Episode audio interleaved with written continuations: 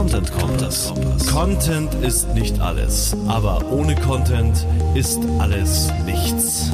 Der Content Kompass mit Olaf Kopp, Gidon Wagner und Gästen. Content Kompass.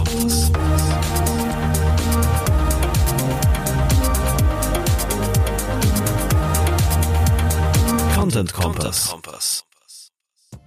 Heute geht's im Content Kompass um Content und Erfolgsmessung auch unter dem Begriff Content Measurement unterwegs.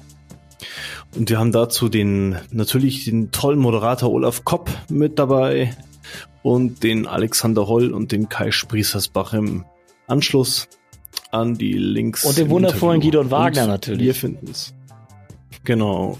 Und wir finden es wundervoll, dass ihr wieder eingeschaltet habt, eingeschaltet habt. Und ähm, genau, wir, wir legen los mit den Links und da gleich mit einer Frage an euch. Äh, es gab nämlich kritische Stimmen, die gesagt haben, es langweilt uns so ein bisschen, dass wir immer warten müssen, bis das Interview losgeht. Diese Links spart ihr euch doch in Zukunft vom Interview. Wir finden das eigentlich ganz toll, weil es ist so ein bisschen unsere Plattform, um ähm, eben einfach zu besprechen, was uns beschäftigt. Und wir glauben, dass auch viele von euch äh, das mögen. Schreibt uns bitte in die Kommentare, ob ihr das weiterhin haben wollt, die Links äh, die das Links Link vorspielen, wo wir wo Olaf und ich eben unsere Links diskutieren, ein bisschen auspacken oder ob ihr gleich zum Interview wollt. Das würde uns weiterhelfen und euch auch, weil ihr kriegt dann das, was ihr haben möchtet. Das wäre ganz, ganz großartig in eigener Sache hier gestartet. Olaf, geht's dir gut? Du hast ja. Genau. Okay. Mir geht's gut, ja. Ich starte mal mit meinen Links. Ähm, der erste Link, YouTube, äh, ein YouTube-Link, und zwar hat mich die Kerstin Hoffmann, die ja auch öfters zu Gast hier bei uns war, eingeladen zu ihrem, zu ihrer Lage der Kommunikations Facebook Live Sendung und das äh, transferi äh, transferiert sie dann quasi auch immer auf YouTube und da hat sie mich gefragt, ob ich äh, Rede und Antwort zum Thema, wie man Inhalte für Suchmaschinen sinnvoll neu ordnet, äh, etwas beiträgt. Und ähm, wir haben im Nachhinein ein bisschen Kritik von dem guten Karl Kratz bekommen, dass Inhalt ja nicht nur für Suchmaschinen erstellt werden sollten, etc. Aber wenn man diesen, diesen, diesen, äh, wie soll ich es nennen, diesen Livecast oder der jetzt auf YouTube ja auch anzugucken ist, sich mal anhört, geht es eigentlich äh, sehr stark um Nutzerzentrierung, Customer Journey und auch natürlich um Suchmaschinen als Distributionskanal.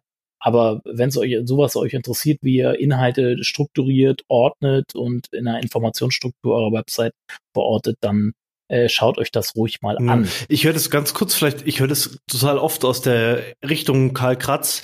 Ja, es geht ja so nach dem Motto, Google ist doch eh, also irgendwie, du darfst dich nicht von Google abhängig machen oder so. Ich habe ja meinen Blog herzbiskopf.de und da blogge ich, ich verdiene ja keine Kohle damit, mit dem Ding vielleicht 30 Euro im Monat. Äh, und ich habe von, einfach geblockt. Ich habe geschaut, was, was wollen Leute wissen. Da habe ich natürlich Google dafür benutzt, Google Suggest.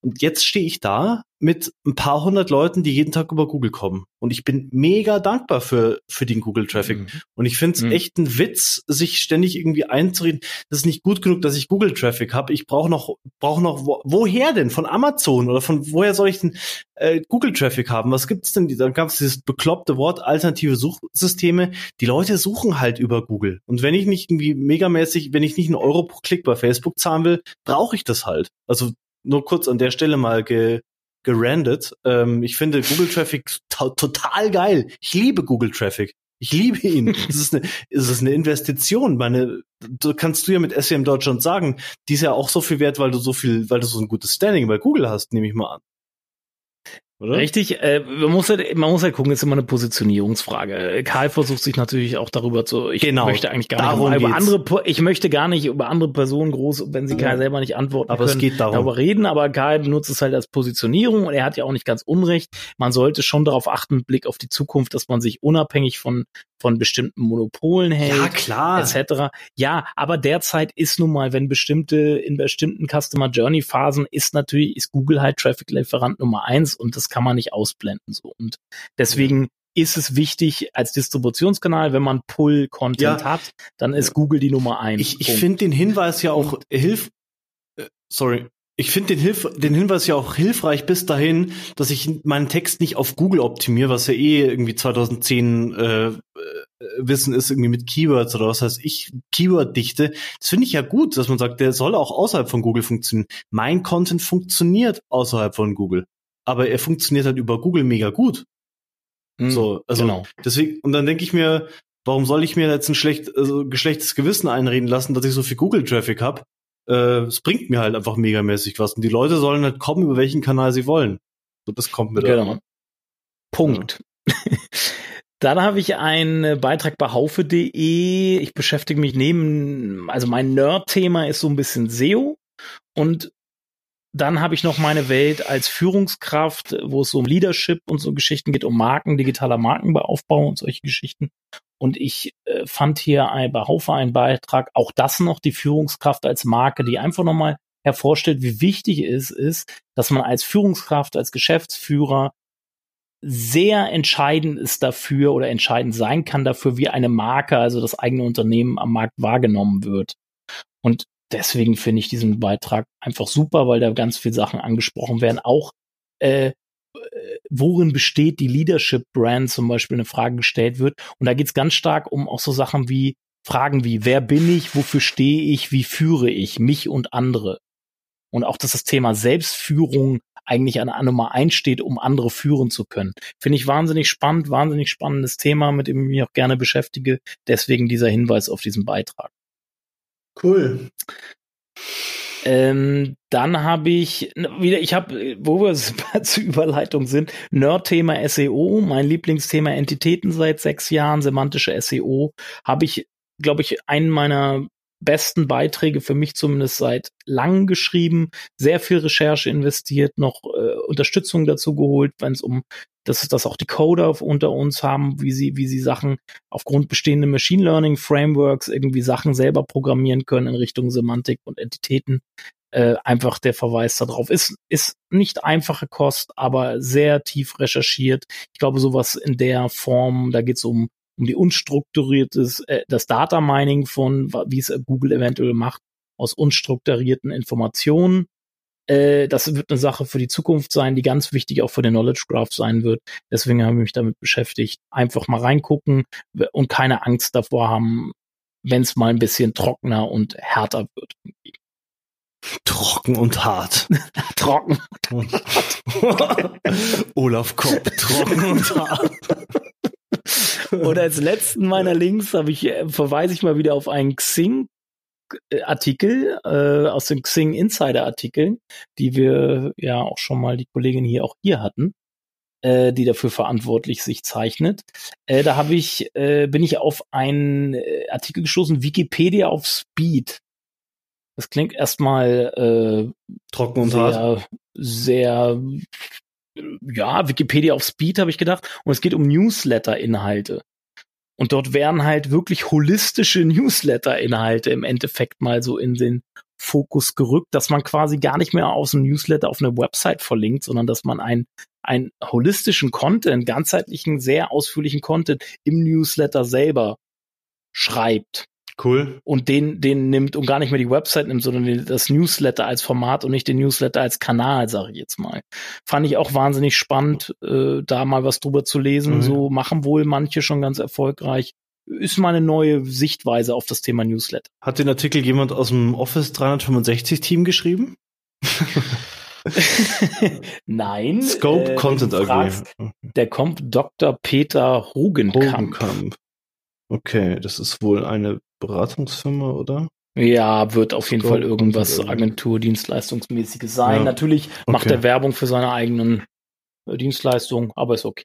Hätte ja sein können, dass das jemand ist, der halt eben E-Mail-Software vertickt und der sagt, äh, wozu brauchen wir denn eine Website? Wir brauchen nur einen E-Mail-Client, aber ist nicht so. Klingt, klingt so, als ob sie Content produzieren, ne? So ja, ja. Scope Content AG. Coole Idee. Ja, ja klar. Mhm. Super. Das kommt okay. doch dann nicht in Spam, wenn das richtig schön, schöner Content ist, nicht nur angeteasert. Also könnte ich mir vorstellen, dass ja, das. Ja, bindet, bindet, bindet halt vor allen Dingen. Ne? Bindet, Die Leute haben Bock, das vielleicht auch zu lesen. Ja, stimmt. Cool. Ähm, ich Du hast ja gesagt, du hast was für SEO-Nerds. Ich habe was für jeden, glaube ich. Vielleicht auch eher nicht für SEO-Nerds. Ich finde, es ist unglaublich viel SEO-Halbwissen immer noch unterwegs. Äh, fängt an bei Keyworddichte, hört auf bei äh, ich arbeite mit Google zusammen, dass Leute sowas immer noch äh, Leuten verzapfen können. Und es gibt jetzt dann ein, es gibt wohl eine eigene YouTube-Serie von, von, von Google, von irgendwie so Webmaster Central mäßig, wo sie mhm. Mythen über Google-Mythen, SEO-Mythen mhm. aufklären. Ja, find, geil. Aufklären wollen. Also war der Teaser bisher, ne? Nur sie wollen. Sie werden, so wie ich Google genau. kenne, werden sie es auch. Ja. Also, außer, außer es wird so ein Projekt wie Google Plus, aber ich, sie wollen halt mehr für ihr eigenes Content Marketing tun, finde ich. Ich meine, Google hat immer auch so verschiedene Gründe, die man vielleicht nicht nachvollziehen kann, vielleicht auch wieder so politische Gründe, dass sie irgendwie Webmaster in irgendeine bestimmte Richtung beraten wollen, aber ich finde es trotzdem spannend, dass Google ähm, sein Content Marketing da oder wie man es auch immer nennen möchte, PR hingehend macht und eben ähm, so ein spannendes Format mit, mhm. mit SEO-Mythen aufräumt. Finde ich cool. Also wenn man sich Dann, die Teaser anguckt, es wird sehr viel um Technik gehen. Auf jeden Fall. Es wird nicht, es wird weniger um Ranking-Faktoren gehen, sondern viel um Crawling und Indexierung, so wie mhm. der Teaser zumindest vermuten lässt. Ja, da war auch irgendwas mit, äh, ich habe es jetzt vergessen. Ähm, ja, okay. Jeder sollte sich mal den Teaser anschauen, der es noch nicht gesehen hat. Wir packen den in die Show Notes. Äh, dann habe ich auf onlinemarketing.de einen Artikel gesehen äh, über User-Generated Content und ähm, wie wir User-Generated Content effektiv einsetzen. Den fand ich ganz cool. Äh, dazu habe ich mir dann aber gedacht, ja, okay, Moment, aber es gibt, weil es wird halt immer sehr, sehr stark in dieser Social-Ecke mhm. dargestellt. Mhm. User-generated, User-generated Content immer mit, ja, die, du musst die Leute dazu bringen, Hashtags zu benutzen, dann irgendwas äh, zu schreiben, so nach dem Motto. Und ich denke mir, es muss doch viel mehr äh, Möglichkeiten geben, äh, User-generated Content im, im, mm. im Marketing, vor allem im Content-Marketing einzusetzen. Mm. Ich habe mich dann an unser Fotomagazin erinnert, das wir mal vor zehn Jahren gemacht haben äh, ein paar Leute und ich. Äh, da ging es eben um DSLR-Fotografie ging, ich wollte eigentlich zu, nur zur Einsteiger DSLR ranken, habe Einsteiger DSLR.de registriert. Daraus wurde da dann aber ein richtiges immer noch eine E-Mail-Adresse. ja, die Google-Mail, ja, ja. Mail.com, genau. Äh, Nein, du nennst sie auch noch. Scheiße! Oh, das muss ich piepen. Okay, das muss ich piepen. Äh, okay. Ähm, so, und ja, ja, ich bin äh, Ifling. Ich komme hier aus München, aus dem Dorf. Äh, so, und, und wir hatten dann irgendwann, es war so cool, es war so geil, wir haben dann leider mit zu viel Blödsinns Linkbuilding uns das Projekt kaputt gemacht. Aber es war so cool, wir hatten zum Schluss einen Fotowettbewerb, da haben Leute auch Fotos eingesendet und wir haben einmal pro Woche den, das Picture of the Week gekürt. Und es war so geil. Hat unser Autor, der Thomas, hat dann, der war, ist auch Fotograf, hat gesagt, warum er das Foto ausgewählt hat, was der Fotograf gut gemacht hat, was er schlecht gemacht hat. Und das war so eine coole Form von User-Generated Content. Und äh, das haben die Leute sich angeschaut und sich beworben und so Sachen, äh, die sind auch User. Ich muss nicht immer mit irgendeinem mhm. Hashtag und was weiß ich User-generated Content einsammeln. Ich kann das auch bei mir auf der Webseite. Kann ich.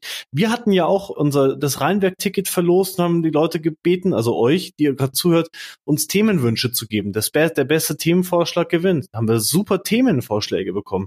Also das mal als Anregung, äh, da ein bisschen drüber hinaus zu denken eure User können ganz tolle Inhalte generieren und ihr könnt richtig viel über eure User lernen mit diesem user-generierten Content. Und dann noch ein Link in eigener Sache, äh, nicht zu User-Generated Content, sondern für den eigenen Content. Alle, die unter euch äh, Texter sind oder äh, Texter äh, unter euch haben, äh, äh, unser Textanalyse-Tool.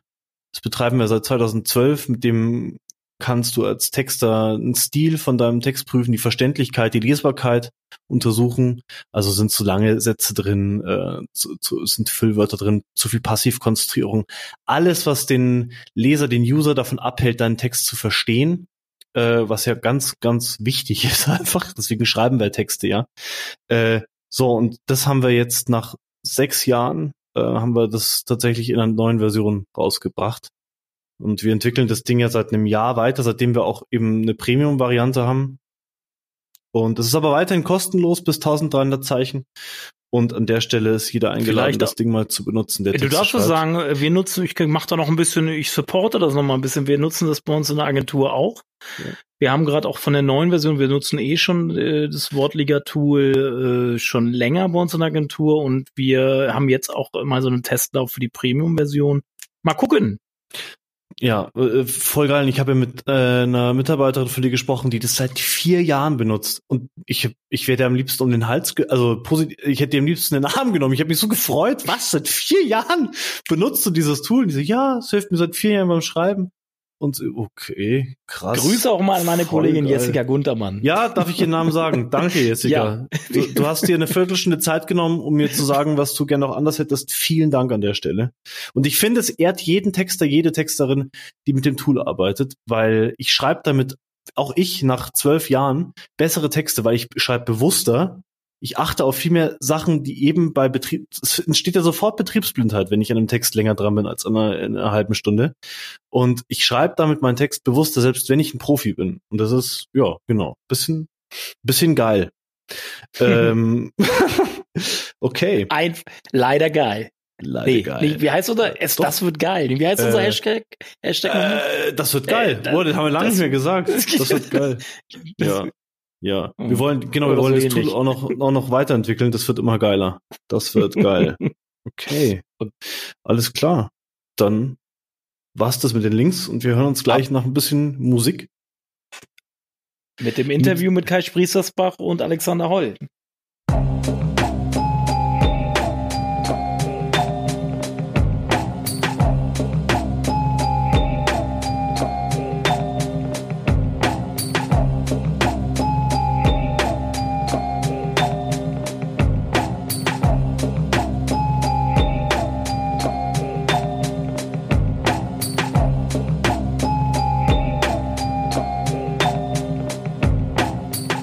Zu Gast heute im Content Kompass Alexander Holl und Kai Spriestersbach. Ähm, es geht um das Thema Content Measurement. Ich glaube, Kai will da ein Buch zu schreiben. Vielleicht nutze ich das mal als Überleitung zu Kai, damit er sich mal ein bisschen vorstellen kann und danach gerne auch der Alexander. Ähm, Content Measurement, unser Hauptthema. Deswegen haben wir euch beide eingeladen. Kai, wer bist du? Äh, wer bin ich? Ja, wer, wer, wer bin ich? Wer kennen viele?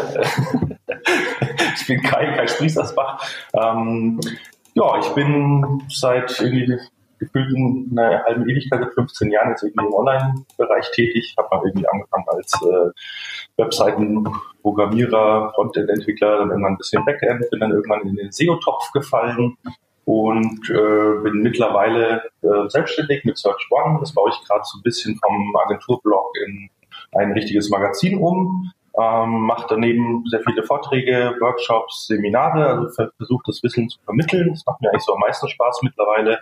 Ähm, berate noch äh, größere Kunden im äh, Zusammenarbeit mit der Eology in Volkach, das ist eine SEO-SEA-Agentur.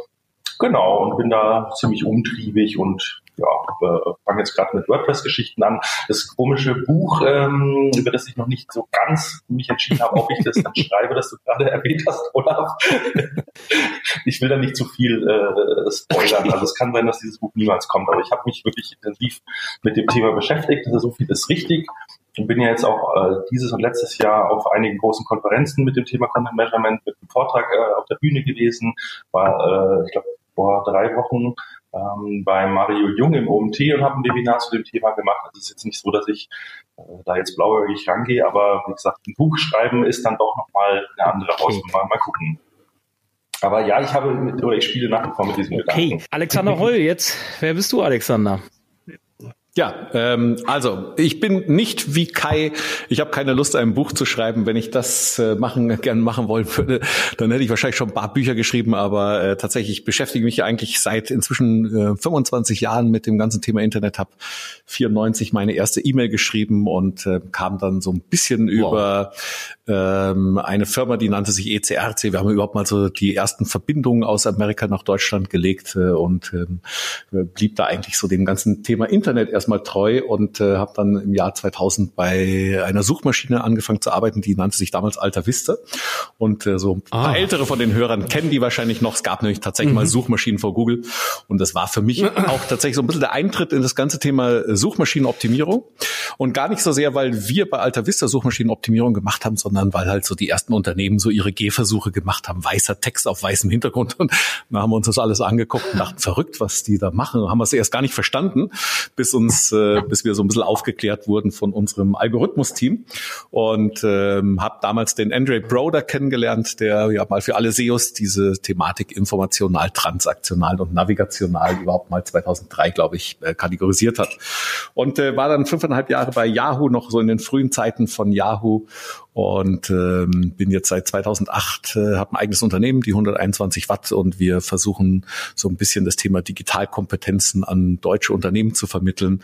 Und ähm, machen da inzwischen glaube ich 37 Themen, mache aber da nicht alles, sondern ähm, äh, konzentriere mich so auf das Thema SEO und Analytics. Und ähm, Deswegen hat mich auch tatsächlich vor zwei Jahren dieses ganze Thema Content Marketing beschäftigt äh, und äh, tatsächlich ähm, und auch die Erfolgsmessung eigentlich so aus drei Perspektiven. Nämlich einerseits als jemand, der selber Blogartikel schreibt, nämlich was bringt es eigentlich? Ähm, und äh, das zweite war im Rahmen der Seminare, das auch anderen Leuten zu erklären. Aber das dritte auch als, als, äh, als Inhaber der 121 Watt, nämlich zu sagen, Mensch, was bringt mir das eigentlich nicht als Autor, sondern als äh, Unternehmer, dass wir hier umfangreich in Inhalte investieren. Mhm. Was hast du bei Spannend. Yahoo genau gemacht damals? Ich war eigentlich ganz genau bei der Firma Overture. Ähm, das mhm. war diese Firma, die gar nicht so bekannt ist, aber wir haben das Thema bezahlte Suche erfunden, was ja viele so sagten, das ist Google Ads, äh, beziehungsweise Google hat es erfunden, was ja eigentlich so richtig ist, sondern das war diese Firma Overture. Mhm. Die hat es 1998 äh, erfunden, haben mit allen großen Suchmaschinen zusammengearbeitet und äh, die sind dann im Jahr 2001 sind die nach Deutschland gekommen, haben mich angesprochen, ob ich da Lust habe, Deutschland aufzubauen, war der erster Mitarbeiter und ähm, bin dann damals rumgelaufen auf Kongressen und habe dann 2001 erzählt, so das Thema bezahlte Suche. War mal irgendwann bei Amazon und dann haben die gesagt, nee, das werden wir nicht machen. und, und, äh, aber es, äh, genau, ne, sowas, Auktionsmodell, ne, verstehen wir nicht, äh, komisch. Äh, wo, wo, wo, wo kann man die Rabatte aushandeln? Nee, das, ne, und ähm, ja, und ähm, das, das war so der Hintergrund. Äh, wir sind dann von Yahoo äh, gekauft worden am 7. Oktober 2003 für 1,6 Milliarden. Ähm, und ähm, ich habe dann zum Schluss im Europamanagement von Yahoo gearbeitet und mich so 2004, 5 um so Themen wie Mobile und Search gekümmert für Yahoo in Europa. Das war damals total winziges Thema. Das war nicht groß, ne, aber wir hatten das Gefühl, aus dem wird was. Und ähm, ich glaube, wenn man sich das heute anguckt, dann sieht man, äh, ja, aus dem Thema Mobile und Suche ist durchaus was geworden. Wir haben äh, letztes Jahr, letzte Folge mit dem Mile Roth über das Thema Performance Content gesprochen. Das will ich als Überleitung, weil das äh, zum, als Überleitung mir heute zum heutigen Thema Content Measurement will ich das mal so nutzen und erstmal als Einstiegsfrage so fragen, was haltet ihr beiden denn überhaupt von dem Begriff Performance Content beziehungsweise von dieser Nähe zwischen Performance und Content? Ist das ein, ist das ein schwieriges Zusammenspiel oder äh, wie seht ihr diesen Begriff Performance Content überhaupt? Also wenn ich da mal das Verständnis vom Performance Content so wie wie wie sich das für mich darstellt, heißt ja, ich produziere Inhalte, die am Ende zu einer Zielerreichung bei mir im Unternehmen führen. Wäre das jetzt erstmal so richtig in der Definition oder äh, hattet ihr das anders diskutiert? Ich bin auf diesen Begriff Performance Content gestoßen. Einmal, weil Search Metrics oft äh, immer Performance mit Content zusammenbringt in Bezug auf deren Tool und weil mir mich bei LinkedIn wer geedit hat, die die die Bezeichnung hatte Head of Performance Content. Also ich, vielleicht kann ich mal so ganz kurz so, und ich hoffe, ich werde da nicht zu langatmig, aber ähm, ich war bei Yahoo damals in Amt und Würden und äh, wir haben damals mit Thomas Eisinger von Explido haben wir den Arbeitskreis Performance Marketing gegründet. Und äh, falls jemand fragt, woher kommt so ein Begriff wie Performance Marketing in Deutschland mindestens, war das darauf zurückzuführen. Und ähm, wir haben eigentlich was geschaffen, was es per se nicht gab, weil Marketing eigentlich per se immer performen mhm. sollte. Und damit haben wir eigentlich so eine neue, so ein neues Buzzword äh, kreiert, was sich aber für viele dann schon äh, übersetzt hat. Und die haben gesagt, na ja, das ist halt Marketing, was nachweisbar ist, im Gegensatz zu Marketing, was nicht nachweisbar ist. Ne? Also deswegen glaube ich, am Ende hätte ich immer gesagt, Performance. Also Online-Marketing. Genau. Also so, ja, wir kannten, wir haben uns ja früher auseinandergesetzt mit Display-Werbung im Wesentlichen, ja. Und dann kamen wir plötzlich mit diesem Auktionsmodell und das war natürlich sehr erfolgsbasiert. Und äh, die Frage ist, ob jetzt eigentlich man den gleichen Versuch macht mit dem Thema Content und um vielleicht auch tatsächlich ein neues Thema darzustellen, sagen, das nennen wir jetzt Performance Content, weil dadurch separieren wir uns vielleicht von klassischen Redaktionen, die eben Inhalt erstellen. Ja, während unser Inhalt, der sorgt ja auch für Zielerreichung im mhm. Unternehmen. Aber das wäre jetzt so mein mhm. Verständnis, warum man da vielleicht plötzlich das Performance Content Findest du das schwierig, diese, diese, dieses Zusammenspiel? Spiel, das so eng miteinander zu verknüpfen? Also ich glaube, es ist eine komplizierte Frage, weil äh, auf der einen Seite ist ganz klar, wir, äh, wir verstehen uns zum Beispiel selber mit den Seminaren, die wir anbieten, als E-Commerce-Unternehmen. Mhm. Ja, und ähm, das heißt, wenn ich ähm, Artikel schreibe, wenn wir bloggen, wenn wir auch vielleicht sogar ein Newsletter rausgeben und all diese Möglichkeiten, um mit, mit, ähm, mit Zielgruppen zu kommunizieren, muss man natürlich schon sagen, am Ende erwarten wir, dass die vielleicht irgendwann auch äh, bei uns mal ein Seminar buchen. Das ist am Ende das, was mhm. wir machen wollen.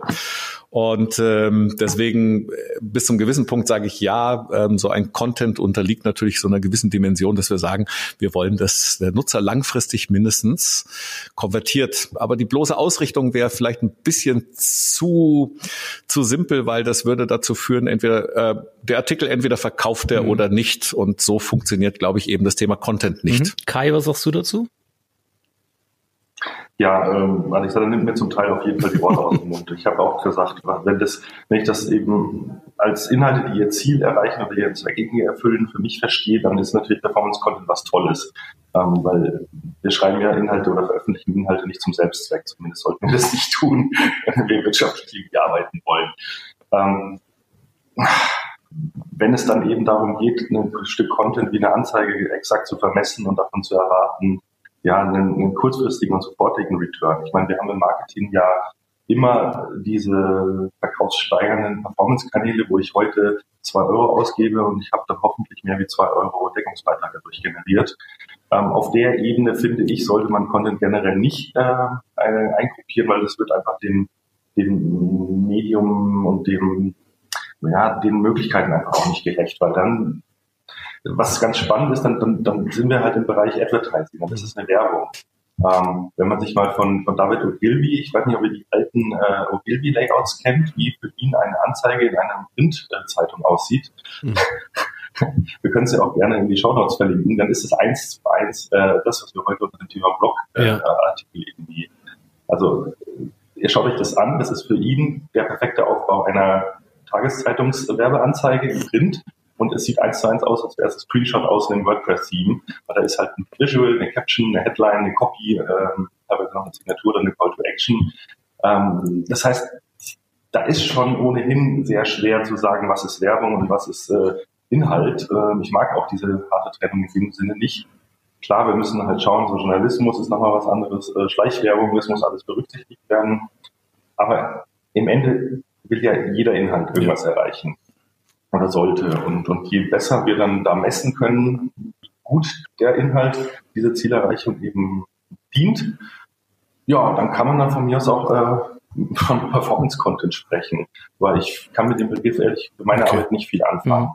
Also ich finde, jeder Content sollte performen. Mhm. Okay, ähm, wahrscheinlich geht es eher darum, welche, welche Zielstellung man am Ende damit erreicht und äh, ob man sagt, ich Richtig. möchte das jetzt auf Transaktionen basieren oder auf, vielleicht gibt es andere Zielstellungen, die vielleicht viel besser darstellen, ob so ein Perf wenn so ein Content performt.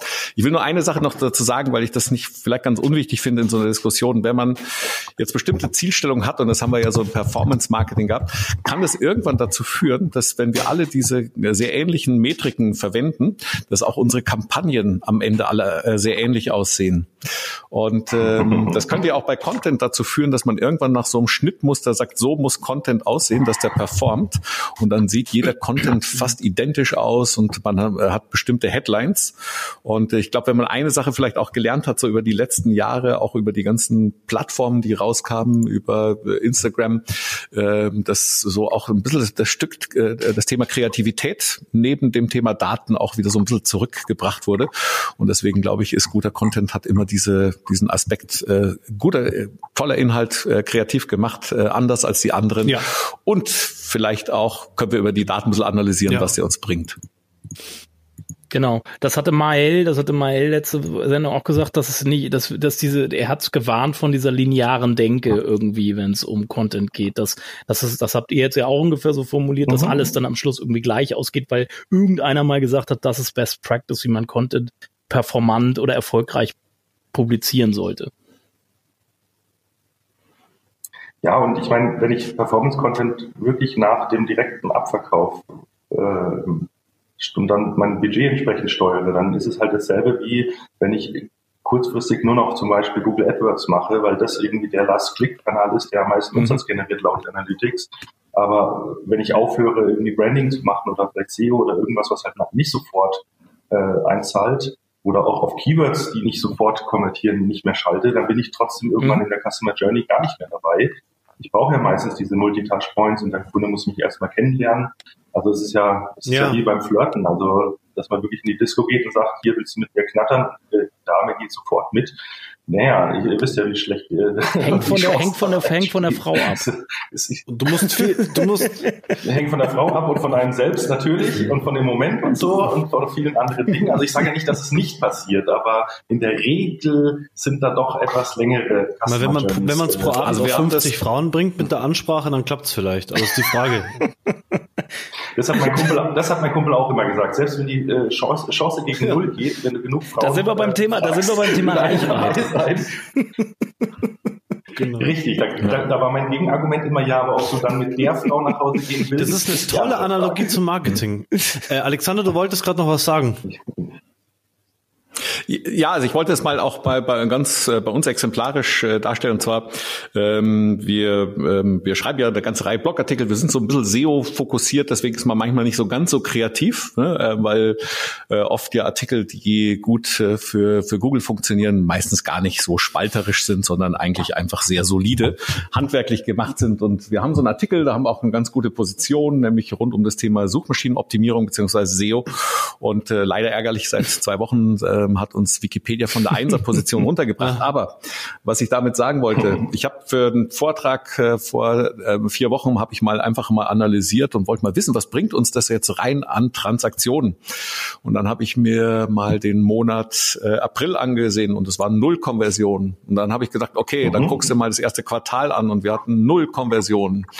Und dann habe ich gesagt, okay, gib dem Inhalt eine Chance und äh, dann haben wir uns Q1 und Q4 zusammen angesehen und es waren null Konversionen auf diesen Artikel. Also keiner hat ein Seminar ja. gebucht, was ja unser Geschäftsmodell ist. Und äh, dann haben wir uns Q3, Q4 und Q1 angesehen und es waren immer noch null und endlich irgendwann im, glaube ich, Februar 2018 hat tatsächlich ein äh, jemand äh, gesucht nach diesem Inhalt und hat gebucht. Und jetzt merkt man, damit könnte ich nicht rechtfertigen, dass man da fünf, vielleicht fünf, sechs, sieben, acht, zehn Manntage verbringt und auch den permanent updatet, so ein Artikel. Ne? Also so kann ja. ähm, Performance-Messung nicht ja. funktionieren. Wa warum gehst du den Weg trotzdem, Alexander? Alexander, für alle, die jetzt sagen, mh, das sollten wir dann noch aufhören. Also ähm, ich habe eine ganz andere These gehabt und äh, die die These und darauf habe ich dann selber auch mal so ein bisschen Analysen äh, basiert war ähm, und zwar es, es gibt einen recht guten Blog rund um das Thema Google Analytics, ähm, die hießen äh, Luna Metrics, he heißen jetzt irgendwie Bounty, mhm. Bountiness oder Bountiness, mhm. weiß gar nicht mehr, wie man es richtig ausspricht, aber Luna Metrics so einer wirklich der Top-Blogs äh, rund um das Thema Analytics und irgendwann bin ich auf die gestoßen vor ein paar Jahren und da habe ich mal so einen Artikel gelesen und dachte mir, total spannend und da habe ich nichts weiter gedacht und wusste auch gar nicht, was die machen. Und da habe ich den zweiten Artikel gelesen, dachte mir, ah, ja, ist gut, ne? bin wieder über SEO drüber gestoßen. Und da habe ich den dritten und den vierten und den fünften Artikel gelesen. Und dann kam der Moment bei mir, wo ich sagte, wer ist denn das eigentlich? Ne? Wer schreibt denn da so gute Artikel? Und da habe ich mir das überhaupt mal angeguckt. Mhm.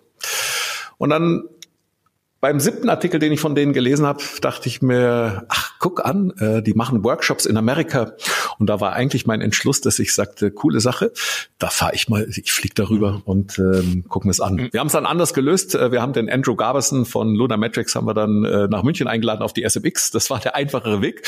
ähm, aber ich fand das ja. so cool. Und dann habe ich aber überlegt, bin nur ich das? Ne? Und so fangen wir auch immer in den Webanalysen an und sagen, ich habe da jetzt nur eine Beobachtung gemacht, aber ist diese Beobachtung, ist die vielleicht auch transferierbar auf mehrere? Das heißt, ähm, ein Nutzer muss vielleicht doch mehr Kontakte, vielleicht sechs bis acht Kontakte mit Inhalten von uns haben, bevor er anfängt, sich zu mhm. interessieren oder möglicherweise auch zu ja. Ja. konvertieren. Wenn man das aber hört, dann ist das genau das, was der Kai gesagt hat. Dann geht es eigentlich um Attribution von, von Contents. Ähm, dann sind wir aber ganz weit weg von irgendwie, ich messe Sitzung, mm. Seitenaufruf mm. und Abschwungrate, sondern ja. dann sagen wir, dann sind wir mitten in der Attribution eigentlich so einem ganz klassischen Digital-Marketing-Thema ja, genau, drin. Ja. Das ist, geht ja auch, ich, Richtig. Und dann geht man ich auch spreche, ich, und Attribution ist sehr praxisfern bisher noch. Also wirklich Attributionsmessung und dann wirklich, weil ja, ihr habt ja genau. selber gerade, ich habe ihr habt einen guten Blogbeitrag bei euch im Blog, den können wir vielleicht in den Shownotes mit reinnehmen, wo ihr ganz genau beschreibt, dass bei mit Analytics halt nicht viel geholfen ist, wenn es genauso um mehrere Touchpoints geht, Cross-Media, Cross-Endgeräte äh, und da, das lässt sich heute alles gar nicht mhm. noch gar nicht abbilden. Deswegen äh, schwierig. Was, Alexander, du hast das gerade so schön erklärt. Ich finde, du hast das gut auf den Punkt gebracht, warum ein Unternehmen Content Marketing machen sollte. Äh, was meinst du mit Attribution genau? Vielleicht für alle, die von dem Wort in dem Zusammenhang noch nichts gehört haben. Mhm. Also letztlich hieß ja die These, ich brauche mehrere Kontakte mit einem Nutzer, bevor er vielleicht was macht. Das ist jetzt nicht nur im Bereich Content so, sondern ist ja eigentlich ganz allgemein so. Ähm, ich sehe eine TV-Werbung und sage, ach, äh, das ist ja ein tolles neues Produkt. Und ähm, dann ähm, beispielsweise habe ich vor drei Monaten habe ich ein Fahrrad gekauft und dann habe ich mal mit einer einfachen Google-Suche angefangen und nach Mountainbike gesucht. Und dann habe ich plötzlich gemerkt, da gibt es verschiedene Varianten. Und dann habe ich gesagt, ah, guck mal, ich suche mal nach den den Varianten. Und dann bin ich äh, öfter auf immer die gleiche Seite gestoßen. Und äh, das heißt, ich habe tatsächlich mehrere Sitzungen gebraucht, um mich langsam eigentlich einer Konversion anzunähern. Und äh, Attribution äh, oder Customer Journey wäre vielleicht der bessere Begriff, heißt ja einfach nur, Nutzer brauchen gerade bei komplexen Entscheidungen oft äh, viele Wege, um dann final zu einer Entscheidung zu kommen. Und ähm, in Tools wie zum Beispiel Google Analytics kann man das auch, wenn richtig implementiert, äh, analysieren. Äh, das ist komplex in der Analyse, deswegen glaube ich, mögen es nicht viele Unternehmen, weil es komplex ist in der Analyse, aber es ist natürlich ähm, äh, wahnsinnig interessant, mal zu sehen, welche Wege, äh, welche Kanäle äh, Nutzer einschreiten, um zu euch auf die Seite zu kommen. Und das kann man auch für Content nebenbei machen. Also es kann, man kann es technisch lösen in Analytics, dass man sich ansieht, welche Artikel okay, haben langfristig eine ja, Konversion und, vorbereitet. Aber, aber was ist dann Attribut? Attribut? Attribut ist dann die Quelle oder, oder was ist das Attribut? Die Attribution nee, oder, oder Kai, Kai kann da wahrscheinlich was sagen. Das ist noch eigentlich noch gar nicht die Attribution unbedingt. Ja, gerne. Genau, bei der Attribution geht es ja quasi dazu, wenn ich mehrere Kontakte hatte, über mehrere Kanäle und mehrere Landingpages, dann eben eine Attribution vorzunehmen, also dem jeweiligen Kanal oder dem Werbekontakt einen Wert zuzuweisen. Und da ging es eben daran herauszufinden, wenn ich so und so viele Nutzer hatte, die über mehrere Kontakte kamen, wie wichtig oder wie wertvoll war jetzt der Kontakt über Facebook im Vergleich zum Beispiel über den Kontakt über die Google-Anzeige, damit ich dann eben mein Budget entsprechend auch auf die ähm, sozusagen die Kontakte, die mehr zum Kauf geführt genau. haben. Darum geht es okay. im Prinzip bei der Attribution. Also die wichtigen von den unwichtigen sozusagen zu unterscheiden, um sein Budget dann zu also die Relevanz, äh, allozieren. Das die Relevanzverteilung, und da gibt es ja verschiedene Modelle, Badewannenmodell, ja, ansteigend und äh, Genau, ja, genau. So Last Click, First Click, das ist alles schön und gut, aber was, wenn man sich das mal wirklich durchdenkt, dann muss man ehrlich sein, derjenige, der das Attributionsmodell kontrolliert, kontrolliert, kontrolliert damit sämtliche Budgets äh, mhm. im äh, Online-Marketing. Und wenn man sich die Technik mal ein bisschen genauer anschaut, das habe ich äh, meiner Zeit vor rund zwei Jahren in einer, in einer äh, Seminararbeit auf einem Studium gemacht, also wirklich auf einer eher technisch-theoretischen äh, Ebene, dann bekommt es Stand heute nach wie vor keiner, der auch selbst Google und Facebook nicht hin, ähm, device-übergreifend ja. sauber zu tracken. Also ja, die machen ganz viel mit ja, mit, mit äh, Wahrscheinlichkeiten und es könnte derselbe Nutzer sein und so weiter. Aber ich warne davor, zu sehr diesen Daten zu vertrauen. Weil man gibt sich dann in eine Schein, scheinbare Sicherheit. Was macht denn, was mache ich denn, wenn Alexander sein Mountainbike sucht und innerhalb von, von zwei Wochen eine Google-Suche startet, dann vielleicht äh, auf Facebook äh, Fahrrad.de sieht, dann, äh, keine Ahnung, einen Fernseh, eine Fernsehwerbung sieht, woher weiß ich denn dann, was ausschlaggebend war? War alles gleich ausschlaggebend, sozusagen, oder? Aber darf ich, ist es in Ordnung, wenn ich dem Kai ein auf jeden bisschen Fall, widerspreche oder Fall. sagt der Kai, nee, dann möchte ich jetzt den Podcast abbrechen? ähm, also ich, ich glaube, wir, wenn wir uns mit Daten beschäftigen und mit Analytics und all diesen Tools, die wir heute zur Verfügung haben, dann neigen wir dazu, dass wir sagen, pass auf, aber wenn ich Analysen mache, dann bitte nur, wenn ich echt perfekte Daten habe. Cross-Device, online, offline. Auch am besten, guck mal, ich bin Esprit. Ich möchte auch noch sehen, wenn jemand bei mir im Ladengeschäft war. Und das ist alles berechtigt. Das finde ich alles toll. Das muss auch so eine Datenvision sein, wo man hingeht. Aber ähm, ich bin ja vielleicht ein Tick älter als der Kai und äh, möchte jetzt nicht mit irgendwie Erfahrung kommen, sondern darum geht's gar nicht, sondern ähm, als ich damals Marketing gemacht habe in den 90er Jahren, wir wussten gar nichts. Wir hatten gar keine Ahnung. Wir haben irgendwas gemacht, wir haben Messen organisiert und wir wussten eigentlich gar nicht so richtig, was die gebracht haben. Noch eine Marfo bestimmt mal gemacht. Ja, wir haben Leads gezählt und dann hat die jemand in die Datenbank eingegeben und keiner hat mehr reingeguckt. Also ich übertreibe jetzt ein bisschen, aber wir kamen aus einer Zeit, wo wir wirklich 90 Prozent Blindflug hatten. Und ich gebe zu, dass auch äh, alle Analyse-Tools, äh, alles, was wir haben, dass wir immer noch viel Blindflug haben. Aber ich glaube, wir können den Blindflug vielleicht ähm, von 10 Prozent oder von 90 Prozent, Entschuldigung, so, von 90 Prozent vielleicht auf 50 Prozent reduzieren. Und ich frage mich immer auch jetzt für mich als Unternehmer, die Dinge, die ich mache, ist das besser als das, was ich gestern gemacht habe? Ähm, und wenn ja, dann machen wir das. Ähm, und den Anspruch hätte ich gar nicht zu sagen, ich brauche die perfekte Analyse, ich, sonst mache ich, ich, sie nicht. Ich verstehe die, die, die Kontrapunkte und sagt, muss man immer ein bisschen aufpassen. Ähm, aber ich freue mich immer, wenn ich Analysen habe, die mir ein bisschen Erkenntnis geben. Mal, ich, ich führe euch beiden mal zu, also ich, ich führe euch beiden sonst mal zusammen, damit wir den Komplex genau. mit der Attribution mal abschließen können. Hm. Äh, ich glaube, das ich, ich sag mal so, auf jeden Fall das, was Alexander sagt, das ist über, über, über Ketten, die, in, die, die, die, die zum Beispiel die Suchketten oder die Ketten im Analytics, die man sich angucken kann, die Pfade quasi, Conversion-Pfade kann man das ja sehen. Trotzdem lässt es natürlich noch keine Attribuierung für irgendein Modell zu. Ich weiß, ich weiß zwar, welche Kontaktpunkte eventuell zu einer Conversion geführt haben, aufgrund dieser Daten, auch nicht vollständig, aber besser als gar nicht. Aber ich kann trotzdem, es ist trotzdem schwierig, dem eine Relevanz zuzuordnen, Badewannenmodell oder sonst was oder Last Click, First Click, was war jetzt wichtiger? Und da ja. sind es, glaube ich, noch ein ganz langer Weg. Hm. Okay, also da glaube ich, habe ich mich dann auch ein bisschen unklar ausgedrückt.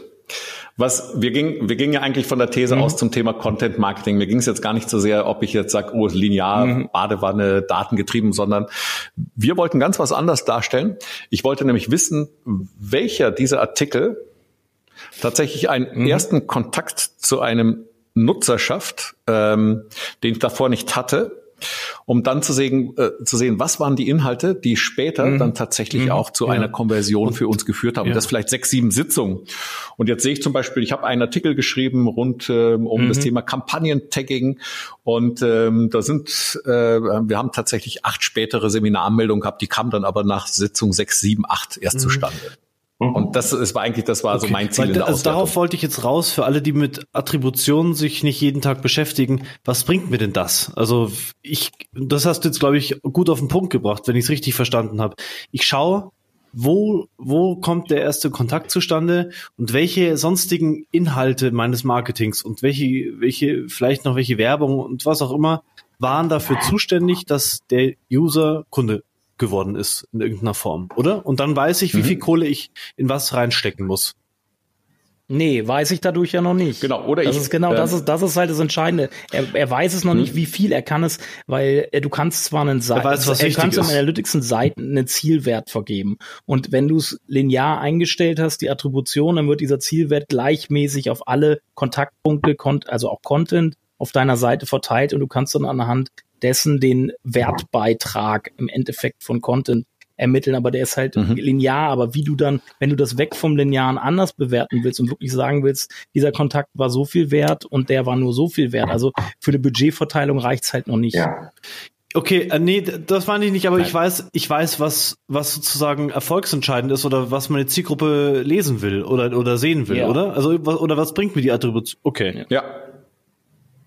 Genau, also die Customer Journey wird dir zeigen, welche Artikel ähm, führen dazu vielleicht später, dass Nutzer sagen, ich interessiere mich äh, äh, so weit, dass ich jetzt auch, äh, ich muss jetzt, ich will jetzt gar nicht wiederholen immer, was wir machen, sondern aber bei uns ist halt der Konversionspunkt die Seminarmeldung.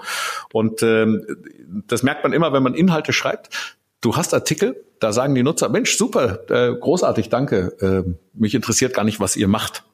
Und dann gibt es scheinbar Artikel, die dazu führen, dass Nutzer sagen, oh, oh das ist echt ein Thema oh, das ist aber, ne, weiß nicht ganz sicher. Ich glaube, ich brauche mehr Infos dazu. Ich muss mich da weiter informieren. Ich muss ein Buch lesen oder was auch immer dann ähm, als ähm, äh, nächste Konsequenz nach so einem Artikel kommt. Und das natürlich fand ich total interessant, weil nur Sitzung zu messen ist eine rein quantitative Größe. Aber sagen zu können, ich habe es jetzt mal angeguckt bei uns in den Daten, dass wir im ersten Quartal 2019 mit unseren Inhalten wo wir Nutzer auf uns aufmerksam gemacht haben, einen Wertbeitrag von 31.780 Euro hatten. Das finde ich per se ganz interessant, weil damit kann ich dann vielleicht doch besser ein bisschen die Qualität mhm. äh, meiner Inhalte beurteilen und abseits ein bisschen so von äh, ja, wir hatten 10.000 Sitzungen. Okay, ich würde jetzt, würde jetzt, jetzt gerne zur nächsten Frage, also damit wir das Thema Attribution, ich denke, mhm. das ist jetzt, ihr sollt jetzt jedem klar sein, was so mhm. ungefähr damit äh, gemeint sind und wo so ja. die, die, äh, die Fallstricke irgendwie sind. Ähm, ich würde gerne als nächste Frage in den Raum werfen, wenn wir ähm, so, so, so, so Anfragen bekommen oder so Briefings, Pitching-Briefings sind oft, wo es in erster Linie auffällt, so. Ist das, ähm, wir sehen das oft versucht wird, alle Ziele mit einer Klappe zu. Dann wird dann eine Pitching-Aufgabe, Pitch-Aufgabe formuliert für eine, für eine Content-Marketing-Kampagne, nenne ich es jetzt mal. Und da wird Branding-Ziele werden formuliert, Reputationsziele werden formuliert und natürlich Abverkaufsziele. Ähm, meine Frage, die ich euch mal, weil die uns ja auch hin zur, zum Content Measurement führen wird, ähm, wie viele Ziele sollte man denn maximal mit einem Content verknüpfen? Wie viel, wir sind uns, denke ich, alle einig, dass zu viel Ziele da versuchen dann, also zu viel Köche, Köche verderben den Brei, sagt man so schön, und genauso zu viel Ziele verderben den Brei würde ich jetzt mal sagen. Ich glaube, da sind wir uns alle einig. Ja, aber, geil. aber, ja. aber, aber wir sollten mal ähm, vielleicht von euch nochmal so, sollte man sich auf ein Ziel fokussieren oder ist es legitim, mehrere Ziele mit einem Content, äh, den man produzieren oder einer Content-Marketing-Kampagne ähm, erreichen möchte, äh, zu formulieren? Magst du loslegen, Kai? Ja, gerne, danke. Ähm, also ich mache das ganz konkret wirklich so, dass ich sage, pro Content-Stück, Content-Piece nenne ich das. Ähm, das kann ein einzelner Artikel sein, es kann aber auch in einem sehr umfangreichen Artikel nur ein Absatz sein. Ähm, definiere ich ein primäres und ein sekundäres Ziel. Das sekundäre kommt manchmal noch dazu, aber ein primäres ist ganz wichtig, weil es bringt mir ja nichts, wie du selber sagst, wenn ich irgendwie alles und nichts erreichen will, ich muss mich ja auch entscheiden, was will ich jetzt konkret erreichen.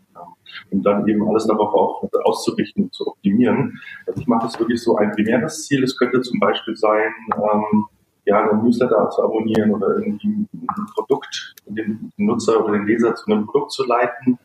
Ähm, und in der längeren Seite oder in der längeren User Journey mache ich es halt dann gerne so, dass ich immer wieder auf das auf die primäre Call to Action oder das primäre Ziel irgendwie versuche hinzuführen, aber den Nutzer, der noch nicht bereit ist zu konvertieren, jetzt an Ort und Stelle, dann äh, immer noch so eine sekundäre Variante. Von wegen, ja, vielleicht brauchst du noch ein paar mehr Argumente. Hier nochmal fünf Punkte, die dich vielleicht überzeugen können. Dann kommt wieder der äh, Aufhänger, willst du jetzt vielleicht kaufen oder jetzt vielleicht äh, ein Lied abschließen, wie auch immer, also was dann auch letztlich als Ziel dahinter steckt. Das wäre jetzt bei harten Performance-Content, wenn man es mal so benennen möchte.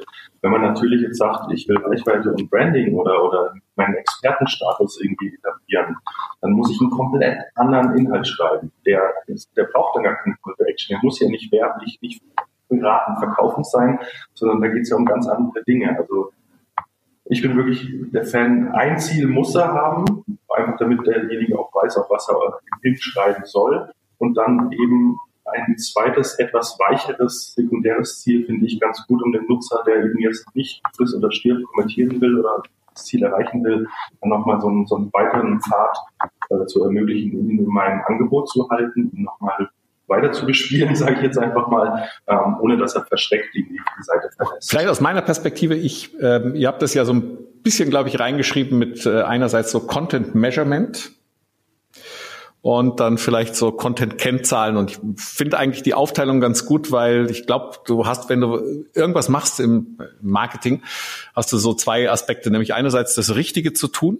Ne? Also irgendwie so zu überlegen, ähm, was mache ich da gerade, wie gut funktioniert mein SEO oder wie gut funktioniert mein Content und das andere ist, wie erfolgreich sind wir damit. Und ähm, ich glaube, das sind zwei total unterschiedliche Aspekte, weil äh, diese ganzen Kennzahlen, jetzt auch so simple Kennzahlen wie Abschwungraten, Seiten pro Sitzung ähm, und äh, so äh, qualifizierende Zahlen, die helfen schon, äh, glaube ich, auch wenn man sich die mal so gesamt anguckt, äh, zu verstehen, welche Inhalte tatsächlich vielleicht auch äh, beim Nutzer auf hohe Akzeptanz stoßen ja, und was interessant ist. Ja, und das, da habe ich eigentlich gerne relativ viele Kennzahlen zur Verfügung, um zu verstehen, wie gut sind meine Inhalte. Und jetzt bin ich aber ganz bei Kai, ähm, um zu sagen, wie erfolgreich sind wir. Sprich, in, Hinsicht auf die Unternehmensziele ist es, glaube ich, hilfreich, maximal eine Kennzahl zu haben. Und ähm, meine Erfahrung ist nur, du musst extrem aufpassen, welche Kennzahl du auch vielleicht an dein Team kommunizierst und sagst, damit messen wir Erfolg. Es geht nicht darum, wie, wie optimieren oh, wir, ja. sondern wie messen wir Erfolg. Weil wenn ich zum Beispiel mhm. jetzt ähm, sage, ja, wir messen Erfolg am, auf Basis von Sitzungen und da hängt mein Bonus davon ab. Dann überlege ich mir eben, wie äh, produziere ich Sitzungen. Und ja, genau. ähm, dann muss ich halt tolle Headlines machen ja. und sagen, zehn Dinge, die du noch nie gelesen hast, die liest du hier. Dann gehst du sehr stark in die Headlines rein. Aber ob ihr das wolltet, das ist immer die Frage. Mhm. Und äh, wenn du... Der klassische Clickbait für die... Genau, und ob das dann was bringt, du dann einfach Seitenaufrufe mhm. Sitzung. Ja. Genau, deswegen ist es so sensibel, glaube ich, die Erfolgsmessung zu machen mit einer Kennzahl, weil im zweiten Schritt, wenn du zum Beispiel sagen wirst, ah, ich möchte auf Seiten pro Sitzung optimieren, wenn du das ernst nehmen würdest und sagst, ja, das wollen wir, das ist die Zielerreichung, dann würdest du anfangen, deine ganzen Artikel wieder zu paginieren und sagen, ach, Seite 1, Seite 2, mhm. Seite 3, Seite 4. ja, damit bist du aber ganz weit weg von SEO. Und wenn du überlegen würdest, ähm, keine Ahnung, Scrolltiefe und all diese äh, Methoden, dann äh, überlegst du, wie bringe ich dem Nutzer dazu zu scrollen. Unten gibt's tolle, interessante Sachen. Deswegen, äh, man merkt immer, wenn man in einem Team auch falsche Kennzahlen als Erfolgskontrolle reingibt, dann verhalten die sich auch falsch. Aber im Umgekehrten dazu zum Optimieren sind viele Kennzahlen, finde ich, wirklich ganz nützlich. Ähm, für uns tatsächlich, äh, wir schreiben Contents für, für, für Nutzer und deswegen äh, versuchen wir, äh, dass wir möglichst gute äh, positive Bewertung bekommen, nämlich dass Leute sagen, ja, das hat mir echt geholfen, dieser Inhalt. Und wenn sie sagt, der hat mir nicht geholfen, dann zu verstehen, warum nicht. Ja, toll. Ja. Aber da findet man sich auch Methoden und sagen, oh Gottes Willen, das, da geht ihr wieder in die ganz falsche Richtung. Aber am Ende glaube ich, äh, du brauchst eine quantitative Zielsetzung, vielleicht aber noch wichtiger, vielleicht so eine qualitative. Und wir messen halt äh, Zufriedenheit mit okay, dem Artikel. Geil. Ähm Frage an dich, Kai, weil du kamst mit diesem Begriff Content Measurement um die Ecke, hast mir bei Facebook irgendwie geschrieben bezüglich auf dein Buch, was eventuell mhm. oder gar nicht rauskommen wird. Ähm, und ähm, du, dir da ist mir das Buch, es kann natürlich sein, den hast du, ich weiß nicht, hast du den aus dem englischsprachigen Raum irgendwo aufgeschnappt oder oder ist, hast, ist das eine eigene Wortkreation von dir oder war, war dann da das erstmal? Ja, so ein bisschen was zwischendrin. Der ist so schon mal im Netz aufgetaucht. Ich habe mir halt auch die Frage gestellt, kann man das zusammenfassen? Ähm, ist auch an mich herangetragen worden von einem Verlag mhm. mit diesem Begriff speziell mhm. und ich fand den eigentlich ganz gut, weil ich geguckt habe, äh, wofür steht er, was gibt's dazu und das hat eigentlich schon den Nagel ziemlich auf Okay, und ist das das gleiche wie Content-Erfolgsmessung? Also ist das gleich, im Endeffekt gleichzusetzen? Also erstmal geht's um, um Messbarkeit, messbar machen und dann natürlich um den Erfolg zu messen, weil was will ich denn messen? Also mich interessiert ja irgendwie nicht, ja, ich will wissen, welcher funktioniert, welcher nicht was an dem Inhalt funktioniert, für wen auch. Also ja, ich würde eher sagen, Content messbar machen, um daraus zu lernen, äh, besseren Content zu produzieren. So würde ich es eher. Also es geht nicht um eine reine, es geht ja nicht nur um eine reine Erfolgsbeurteilung. Mhm. Ich möchte ja wirklich daraus was lernen und danach besser werden. Cool. Also vielleicht kann ich ein bisschen erzählen, wie wir das versuchen zu strukturieren. Und ähm, das ist immer noch ein langer Weg dahin. Aber wir haben uns als gedankliches Modell, ähm, haben wir ein ganz altes Marketingmodell genommen, was wahrscheinlich viele kennen, das gute alte AIDA-Modell. Ne? Und äh, gibt auch modernere Modelle, aber es ist immer mhm. so ganz gut. Und äh, so zum Beispiel so ein Was ist SEO-Artikel, ähm, den würden wir in der AIDA sehr, sehr, sehr weit vorne in der Awareness sehen. Das ist so, da setzen sich Nutzer erstmal so, was ist denn das eigentlich, das SEO-Thema? Und das sind so oft so Definitionsthemen. Und ähm, um dann gute Kennzahlen danach zu haben, würden wir immer jetzt sagen, naja, guck mal, wenn äh, was, was erwarte ich eigentlich, was ein Nutzer macht? Ähm, und äh, ja, der soll zufrieden sein mit dem Artikel und ich würde vielleicht äh, erwarten, im Maximum, aber mehr Zielerreichung kann ich haben, im Maximum, dass er überhaupt mal ein Newsletter abonniert. Wäre ich aber weiter, ähm, zum Beispiel ähm, das Thema SEO und Relaunch da weiß man, da fangen äh, Nutzer an, Probleme zu haben, also echte Probleme. Ne? Oh, was muss ich beachten beim Thema SEO und Relaunch? Und äh, Kai weiß da wahrscheinlich genug drüber, was da alles schiefgehen kann. Ähm, und ähm, aber so einer ist vielleicht schon eher viel mehr in der Überlegung zu sagen, oh, ich brauche da echte Hilfe, ich brauche eine Agentur, ich brauche Berater, ich brauche Seminare, ich brauche ein Buch. Und da fangen wir vielleicht an, eher hinzugehen, sagen, da fangen dann auch an, andere Kennzahlen vielleicht relevanter zu werden, die ähm, sich zum beispielsweise damit beschäftigen, sagen, ähm, hast du vielleicht einen Produktseitenaufruf äh, hier gehabt, weil du dich beschäftigt hast mit dem, was das Unternehmen macht. Also ich glaube, man kann sich auch so zu dem Thema Kennzahlen und Content Measurement einfach mal die Phasen eines Nutzers überlegen und immer zu sagen, ähm, wie könnte ich fairerweise so ein Was ist SEO-Artikel messen im Vergleich zu einem, der deutlich weiter ist, wo ein Nutzer vielleicht tatsächlich kurz vor einer Entscheidung steht. Genau, wo wir beim Thema Modelle sind. Wir haben da ein super modernes, hochaktuelles eigenes Modell aus Hochzeit, aus Sales Funnel und Customer Journey Modell gebaut. Einfach mal Aufgesang Customer Journey eingeben bei Google. Ja. Äh, und wir machen es übrigens genauso wie du, Alexander. Wir machen es, wir mappen halt den Content in die Customer Journey und äh, da kann man dann ja auch die KPIs dranhängen etc. Mhm. Ähm, diese zur nächsten Frage. Jetzt, wir haben schon über Tools gesprochen. Meistens kommt jetzt Google Analytics, haben wir genannt, zumindest als Tool einer Wahl. Wenn es darum geht, um, um Content-Erfolgsmessung oder Content-Measurement zu betreiben, ähm, welches, welche Tools neben Google Analytics gibt es denn eventuell noch, die man dafür auch nutzen kann? Verdammt. ich mache doch so gerne Google Analytics, ne? Und jetzt hast du gesagt, welches Tool abseits davon? Genau. jetzt bin ich gerade am überlegen, was also wir so den Tech Manager möchte ich hier an der Stelle noch erwähnen. Wen den Google Kai, äh, man versteht dich echt kaum, den Google Term Manager. Manager. Den Google Tag Manager. Tag Manager, okay. Genau, also das ist natürlich, ich hoffe, man versteht mich jetzt wieder. Ich habe mal mein Mikro ein bisschen hochgezogen. Besser jetzt? Nee, also, es ist einfach die Akustik. Ah, okay, scheiße. ist schon okay. Ja, Vielleicht, wenn du die Hände zu einem Trichter formst.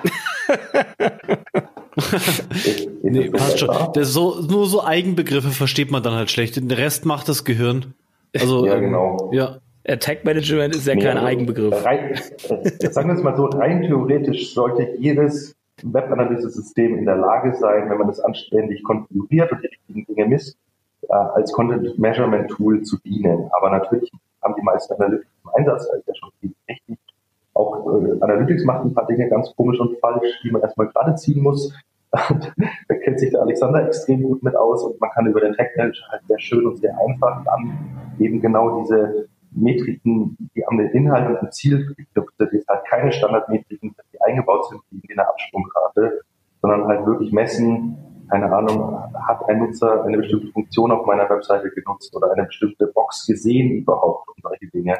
Das mache ich halt sehr gerne mit Tag Manager. Ich, mir fällt aber jetzt auch ehrlich gesagt kein anderes Tool ein, äh, was ich speziell für das Messen von Inhalten jetzt irgendwie empfehlen könnte, möchte, ich, ich wollte so ein bisschen, ich wollte so ein bisschen in die Richtung, äh, was zum Beispiel Tools wie Hotjar, Hotjar oder irgendwie diese typischen Usability-Tools, die man so hat, die so teilweise sogar Videos aufnehmen, wie sich äh, Menschen auf Webseiten verhalten etc., dass man, äh, dass ihr so, dass man sowas vielleicht noch mit einbezieht. Und das Tag Manager vielleicht als der Google, Google Tag Manager ist an sich ja nur ein Hilfstool, der, das, der misst ja nicht, sondern der vertagt ja nur, um dann nachher Sachen in Analytics zum Beispiel besser abbilden zu können. Was haltet ihr von Matomo, ehemals Pivik? Äh, ganz kurz nur, ja, äh, ja also, äh, das ist ein super Hinweis, Olaf. Danke. Für, äh, auf die Idee bin ich gar nicht gekommen, weil es geht ja dann darum, nach dem Messen das Verständnis. Und da helfen mir solche Tools massiv. Also wenn aus der Analyse in Analytics beispielsweise die Zahlen mir irgendwie eine Anomalie zeigen, warum irgendwas besonders nicht funktioniert. Und dann brauche ich ja tiefergehende Insights. Und da ist alles, was so aus der Usability-Ecke kommt, extrem hilfreich. Ob das jetzt ein Hotjar ist oder ein Crazy Egg oder äh, einfach mal einen Nutzer davor setzen und ihm dabei eine Aufgabe geben und beobachten, was er denn so mit der Webseite anfängt. Weil ich muss ja die Zahlen interpretieren und verstehen. Und da helfen solche Tools durchaus. Also so eine Reihenfolge ist es dann eigentlich erst Google Tag Manager, dann um Analytics besser nochmal zu, zu konfigurieren, dann Analytics und dann danach so Usability Tools. Genau, für das Verständnis, wenn es sich nicht aus den Zahlen ohnehin zeigt, irgendwie, dass XY gar nicht funktioniert oder so. Also Okay, und Alternativen gibt's da wirklich nicht. Also ich habe bei mir zum Beispiel Matomo im Einsatz. Ich bin aber auch kein großartiger Web-Tracker, mhm. also eh, ehemals Pivik. Mhm. Ich sehe damit halt, wie viele Leute auf meinen Artikeln waren. Das reicht mir. Aber für eure Sachen, Alexander und Kai, ist das äh, reicht das nicht. Also Oder ich hab, ich bin letztes Jahr gezwungen worden von meinem Team. Äh, die sagten, oh, wir haben eine Anfrage zum Thema äh, Pivik damals noch. Ähm, ah, mach da mal ein Inhouse-Seminar. Und da haben die es verkauft ohne, ja, der kann das, der Alexander, ne? Ähm, äh, Analytics ist wie Pivik und ähm, das war so ein wichtiges, großes Unternehmen für uns, dass ich sage, okay, ich mache das. Ähm, Ah, das war harte Kost. das war, das war kein Spaß unbedingt, ne? Und ähm, also Pivik ist ist halt ein ein Analytics in klein und es gibt eine einzige Sache, die tatsächlich Pivik wirklich besser kann, äh, wenn man Zieltrichter einrichtet. Ähm, und das kann man sogar bei Content machen, weil damit kann man bestimmte Anfolgen generieren. Ein Nutzer kam auf einen Inhalt, hat dann 25 Prozent runtergescrollt und war länger als äh, ne, und solche Dinge kann man kombinieren. Aber ansonsten ist Pivik, oh, cool. ja, und man kann das dann so sagen, äh, muss das gemacht haben oder nicht. Das kann Analytics nicht. Das ist, glaube ich, die einzige Einschränkung, bis auf die Premium-Version, die kann das, äh, die habe ich leider nicht. Aber vielleicht hört jemand von Google zu. Äh, bitte gerne an mich schicken. Okay. Ähm, ansonsten fällt, fällt mir das echt schwer, äh, mit, mit äh, Pivik beziehungsweise Matomo ähm, da in dem Bereich was signifikant machen zu können.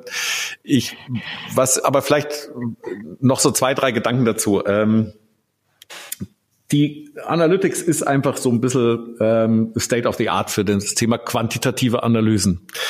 Was sie nie machen können, ist natürlich qualitative Analysen, was ihr so gesagt habt, Hotjar, Crazy Egg, äh, was vielleicht so Tools werden. Wir versuchen das manchmal ein bisschen anders, äh, haben es aber noch nicht im Content-Bereich gemacht, aber ähm, und zwar ähm, arbeiten wir äh, manchmal, wenn wir Seiten überarbeiten mit ähm, so Tool-Anbietern. Äh, ist es blöd, wenn ich jetzt einen sag oder, oder ist es nicht doof? Nö, kannst du gerne sagen. Ja, die kommt, glaube ich, aus Berlin. Freut euch jetzt. Äh, Rapid wir, User Test. Link rein. Ja, genau. Da kriegen wir sofort Geld, wenn wir die nennen. Also die heißen Rapid, Rapid User Tests. Da gibt's ja diverse Anbieter ja. und äh, mhm. da gehst du hin und sagst, ja. pass auf, ich stelle hier jetzt mal äh, eine, ich nenne es mal Kampagne ein. Ich möchte mal, dass zehn Leute eine Aufgabe lösen bei uns und zwar, du hast keine Ahnung von SEO, du recherchierst mal bei Google, guck dir die ersten vier Artikel an und ähm, erzähl mal, wie, was du damit anfangen kannst. Das ist neben so einer rein äh, quantitativen Analyse, die man über Analytics macht, ähm, extrem interessant. Auch wenn mhm. immer der Vorbehalt kommt, ja, aber die interessieren sich ja vielleicht gar nicht für SEO. Trotzdem, äh, die sind ja da wild gecastet worden. Trotzdem, wir haben für uns daraus so viele Erkenntnisse abgeleitet, äh, weil wir mhm. dann äh, mindestens im transaktionalen Bereich unsere Produktseiten äh, optimiert haben und die auch mal mit Wettbewerbern angeguckt haben, nämlich zu sagen, liest ihr mal den Artikel hier durch und hier durch und, ähm, mhm. und dann fangen die an, sowas zu erzählen, sagen, also das ist so kompliziert geschrieben, das versteht doch kein Mensch. Ne? Ähm, mhm. Kann da jemand mal eine Zusammenfassung reingeben. Und deswegen, äh, wenn ein Tool, dann sind es vielleicht echte Menschen, die man vielleicht auf irgendeine mhm. Art und Weise auch mit einbezieht. Gen genau, und das, wir haben Rapid User Test auch, glaube ich, schon mal genannt. Ich kann ja kurz noch mal erläutern, das wird, Ganze wird auch auf Video aufgezeichnet. Man kann sich dann quasi, quasi den ganzen Abend lang diese Videos angucken, äh, wie die Leute, das sind genau. eigentlich Labortests, Labortests, die vor allen Dingen kostengünstig, verhältnismäßig kostengünstig ja. dort oh, ich will jetzt keine Werbung dafür machen, ja. aber wir haben es tatsächlich auch schon genutzt, äh, weil die wichtig wirklich Usability-Leute und die sich darauf spezialisiert haben, machen ja eigentlich Labortests, wo sie wirklich äh, Fokusgruppen einladen, im Labor, im eigenen dahinsetzen und dann ja. sie befragen, während sie ähm, irgendwas tun. Es gibt ähm, nur halt manchmal perfekte Lösungen und pragmatische Lösungen. Mhm. Ne? Und ähm, ja. da kannst du halt mal schnell so einen Test für 400, 500 Euro machen. Äh, haben wir ja selber mhm. getestet ähm, und ähm, kriegst halt Ergebnisse und cool. kannst dann immer diskutieren und sagen, ja, ist das perfekt. Aber wenn du perfekt haben willst, dann gehst du mal in so einem Labortest wahrscheinlich mal schnell äh, in 20, 30.000 Euro rein, wenn die echt gut gecastet mhm, sind. Genau. Ja? Und da genau. muss man genau. mal überlegen, so was ist die Upside, die man wirklich über so einen Test hat. Genau. Und bei Rapid User Test liegen wir dann irgendwie beim paar hundert Euro teilweise nur. Ja. Das ist ähm, dann noch relativ erschwingbar für jeden eigentlich. Ähm, Ab wann lohnt sich so ein Tool? Ab 1000 Usern auf einer Seite oder? Nein, die, die, die, die, das hat ja nichts mit den Usern auf der Seite zu tun. Die schicken, die sind, die, die casten Leute, die dann deine, die dann ein, ah. eine, eine Nutzung deiner Seite simulieren mit einer bestimmten Aufgabenstellung, die du ihnen gibst und dann machen sie es halt live, werden dabei aufgezeichnet und dann wird halt geguckt, äh, was sagen, wo hängen sie, dann kommentieren sie das, warum sie irgendwo nicht weiterkommen, etc. Geil. Jetzt habe ich, ja. hab's auch nicht ja, verstanden. Ne? Okay. Und dann guckst du dir den ganzen cool. Abend zehn Videos an. Das kostet ja, dich vier, genau. fünf Stunden das Zeit. Ist, da musst du, da musst du sehr viel Zeit einplanen, wenn du dir die ganzen Videos. Ja. Gibt da eine tolle Funktion Beschleunigung äh, mal zwei. Ne? Äh, solche, das ist halt immer ganz gut. Ah, ja. Wenn man aber ehrlich ist, die großen Hürden und die großen Fehler findet man meistens innerhalb der ersten drei schon. Also ob man sich da Probanden selber vor den Rechner setzt oder so einen Rapid-User-Test macht. Also im User-Centered Design wird es ja auch äh, immer in vielen Iterationsphasen so am Nutzer getestet. Die großen Fehler findest du sehr schnell. Da musst du dir nicht hunderte von Nutzern angucken. Okay, also da könnten jetzt auch wir mit unserer Textanalyse sagen, wir schicken da mit Rapid-User-Tests äh, Leute drauf und die sagen uns dann, äh, genau, denen gibt es so eine Aufgabe, die machen die oder versuchen zumindest diese Aufgabe zu lösen und ja. geben dabei quasi zu Protokoll, was ihnen gut gefällt, was ihnen schlecht gefällt und du kannst ihnen zuschauen, wie sie daran kläglich scheitern. okay, aber wir, unsere, aber unser, unser Tool ist ja für Texter, die haben ja keine Texter, die Rapid User Test Leute, oder? Irgendwie prüfe deine Texte auf verständlich, das werden die ja, da werden ja keine Leute nee, die haben. Die, die, aber sie geben vor, dass sie Zielgruppen, die, du gibst eine Zielgruppe ja vor und sie, sie geben halt vor, dass sie, dass sie äh, solche Leute dann auch im, in ihrem Pool haben. Irgendwie. Mhm. Ja, okay. Damit steht und fällt halt ja. jede Marktbefragung oder jeder qualitative ja, Test, klar. wenn du irgendwelche Probanden von der Straße nimmst. Deshalb, also Alexander hat vollkommen recht, es ist nicht perfekt, aber ja. es muss auch nicht perfekt sein. Mhm. Also selbst wenn du tausend Leute irgendwie befragen lässt, was statistisch signifikant wäre, hast mhm. du immer einen Datenpreis. Vielleicht gibt es nebenbei noch einen ganz anderen äh, Aspekt, den erlebe ich oft, ähm, wenn, wenn du irgendeinen so Workshop machst oder so, äh, dann sitzen die Leute drin und sagen, ah, ich weiß gar nicht, wie ich das bei meinen Vorgesetzten kommuniziere, dass ich die Seiten nicht so gut finde oder dass die Inhalte, dass die viel zu kompliziert geschrieben sind. Und manchmal ist ganz gut, wenn man sich selber aus einer Schusslinie nimmt und ähm, einfach mal so ein Video vorspielt und ähm, auch ja, wenn die nicht ganz perfekt sind, ne, ähm, aber so einen Impuls von außen gibt und damit ist man mhm. total in einer neutralen mhm. Position drin, sagt, du, mhm. ist ja nicht von mir, wir haben es mal durchgetestet. ja, das könnte man aber besser machen. Sagen, ja gut, dann nehmen wir Budget in die Hand und machen es noch besser, ne? machen wir einen perfekten Test. Mhm. Aber dann seid mhm. ihr vielleicht, also ich, ich nehme das auch ganz gerne, um intern und extern mal so einen Impuls zu setzen, ohne dass ich den äh, kommunizieren Super. muss. Sehr guter Ansatz, ja. Also ich muss, ich musste auch ehrlich gestehen, dass äh, der größte Aha-Moment oder das größte Aha-Erlebnis in meiner gesamten Zeit jetzt in, an der FH war wirklich im Usability-Labor durch eine verspiegelte Scheibe Nutzern dabei zuzuschauen, wie sie Webseiten benutzen. Weil ich immer den Fehler gemacht habe, von mir auszugehen. Ja, ich finde das doch und ich komme damit klar. Ich ich meine, ihr kennt es ja von euch wahrscheinlich auch, ihr benutzt das Internet so viel, ihr denkt über gewisse Dinge nicht mehr nach, ihr kommt eigentlich mit jeder, mit jedem Scheißformular, kommt ihr es hin, da zu konvertieren. Aber dann mal einem ganz normalen Menschen von der Straße dabei zuzugucken, wie der irgendwie verzweifelt das 17. Mal zurückklickt oder hoch und runter scrollt, weil er einfach den Button nicht findet, den ihr da platziert habt das äh, macht einen ein wenig demütiger, was. Ja. Wie steht das in Konkurrenz zu Hotjar? Also äh, das ist doch auch so ein Video, äh, nee, das hast nein, du erwähnt, nee, oder? Das ist also du musst unterscheiden. Bei bei Rapid User Test, da mache ich Videos bei, von nein, bei Rapid User Test castest du die User und sie kriegen eine Aufgabe. Genau. Bei und bei, ja. bei Hotjar sind es ja die Besucher, die auf deine Seite kommen, die du mit die nicht gecastet wurden. Das sind wirkliche echte Besucher deiner Seite, die mhm. nicht gecastet wurden und du von nimmst quasi deren Nutzerverhalten auf.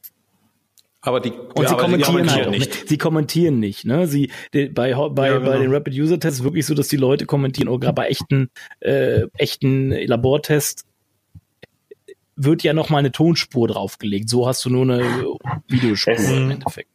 Ja. Es sei denn, du bist so schlau wie der Alexander, der in seinem Blog eben eine sehr schöne und sehr charmante Variante gefunden hat, wie ich finde, die habe ich in meinem Vortrag auch immer erwähnt, ähm, den Nutzer direkt zu fragen am Ende von dem Artikel, wie zufrieden bist du? Und wenn er nicht so zufrieden ist, dann halt auch abzufragen, ja, wie könnten wir den denn verbessern? Mhm. Und das ist halt auch ein mega, mega Hebel.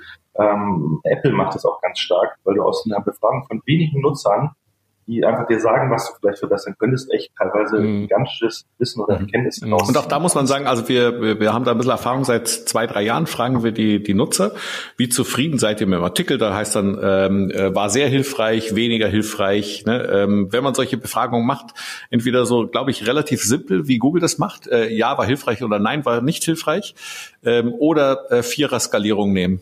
Ne? Ähm, also keine mhm. Fünfer-Skalierung, weil Menschen tendieren gern in die Mitte. Ne? Äh, ich nehme den mittelstarken ah, Kaffee. Ne? Da müssen ja. sich entscheiden. Aber da müssen sich entscheiden, fand ich den eher hilfreich oder eher weniger hilfreich. Ne? Mhm. Ist halt aber immer eine ähm, Frage, also ich habe, ich habe, wir, wir, fragen bei uns ja auch schon seit ein, zwei Jahren, ob die hinsichtlich Customer Journey Einsatz in einem Marketing, fragen wir unsere Besucher auch. Da hatte ich mir die, die Kritik mal zu Recht meiner Meinung anhören müssen. Von Mario Fischer war es, glaube ich, dass ähm, da du nicht weißt, wen du da befragst, ist so eine Frage natürlich, ist es schwer, die Ergebnisse dann auch richtig zu interpretieren. Ne? Weil du fragst natürlich anonymen Nutzer, du weißt nicht aus welchem Kontext, du berücksichtigst nicht, mhm. aus welchem Kontext er auf die Seite gekommen ist und fragst allen die gleiche Frage, da wird wahrscheinlich jeder irgendwas anderes antworten, je nachdem aus naja, welchem Kontext er kommt. Also ne? ich, ich, ich kann jetzt aus unserer Erfahrung sagen, weil äh, ja, das kann immer dann auch sein, da hast du jetzt recht und Mario hat da wahrscheinlich auch nicht ganz unrecht damit, aber ähm, es ist doch ganz interessant, dass zum Beispiel Artikel, äh, die wir regelmäßig updaten, da sagen die meisten Nutzer ja, war total hilfreich. Und das ist jetzt vielleicht nicht keine totale Erkenntnis, aber ähm, wir merken, wir haben zum Beispiel so einen Artikel, der Social Media äh, Algorithmus, und der wird halt leider noch aufgesucht. Das Blöde ist, der Artikel ist jetzt echt vier Jahre alt und eigentlich würde ich den lieber gern runternehmen. Ähm, der wird noch relativ häufig gesucht und da kommt halt dann oft die Kritikpunkt, ja, war nicht hilfreich. Und ähm, wir können eigentlich so immer relativ schnell bei unseren Inhalten identifizieren, äh, was, was ja. echt dringend ansteht für, für ähm, eine Überarbeitung. Und ähm, ich brauche da auch keine 100 äh, Feedback so nach dem Motto, jetzt hat der Hundertste gesagt, der ist schlecht, der Artikel. Ich glaube, langsam sollte man ran, sondern ich glaube, da langen dir drei, vier schlechte Kritiken ohne eine positive und dann sagst du, irgendwas ist falsch. Ja. ja?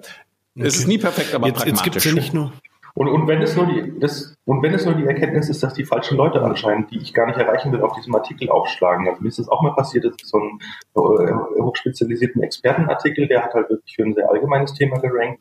Und da kamen halt Leute, die noch überhaupt keine Ahnung hatten in dem Thema. Und die, die, die, für die war der ja auch gar nicht gemacht und gedacht, aber da kann man halt an einer anderen Stelle vielleicht optimieren. Mhm. Äh, jetzt mal bezogen auf, also es gibt, ihr sprecht jetzt viel von Artikeln, von sozusagen Info-Content.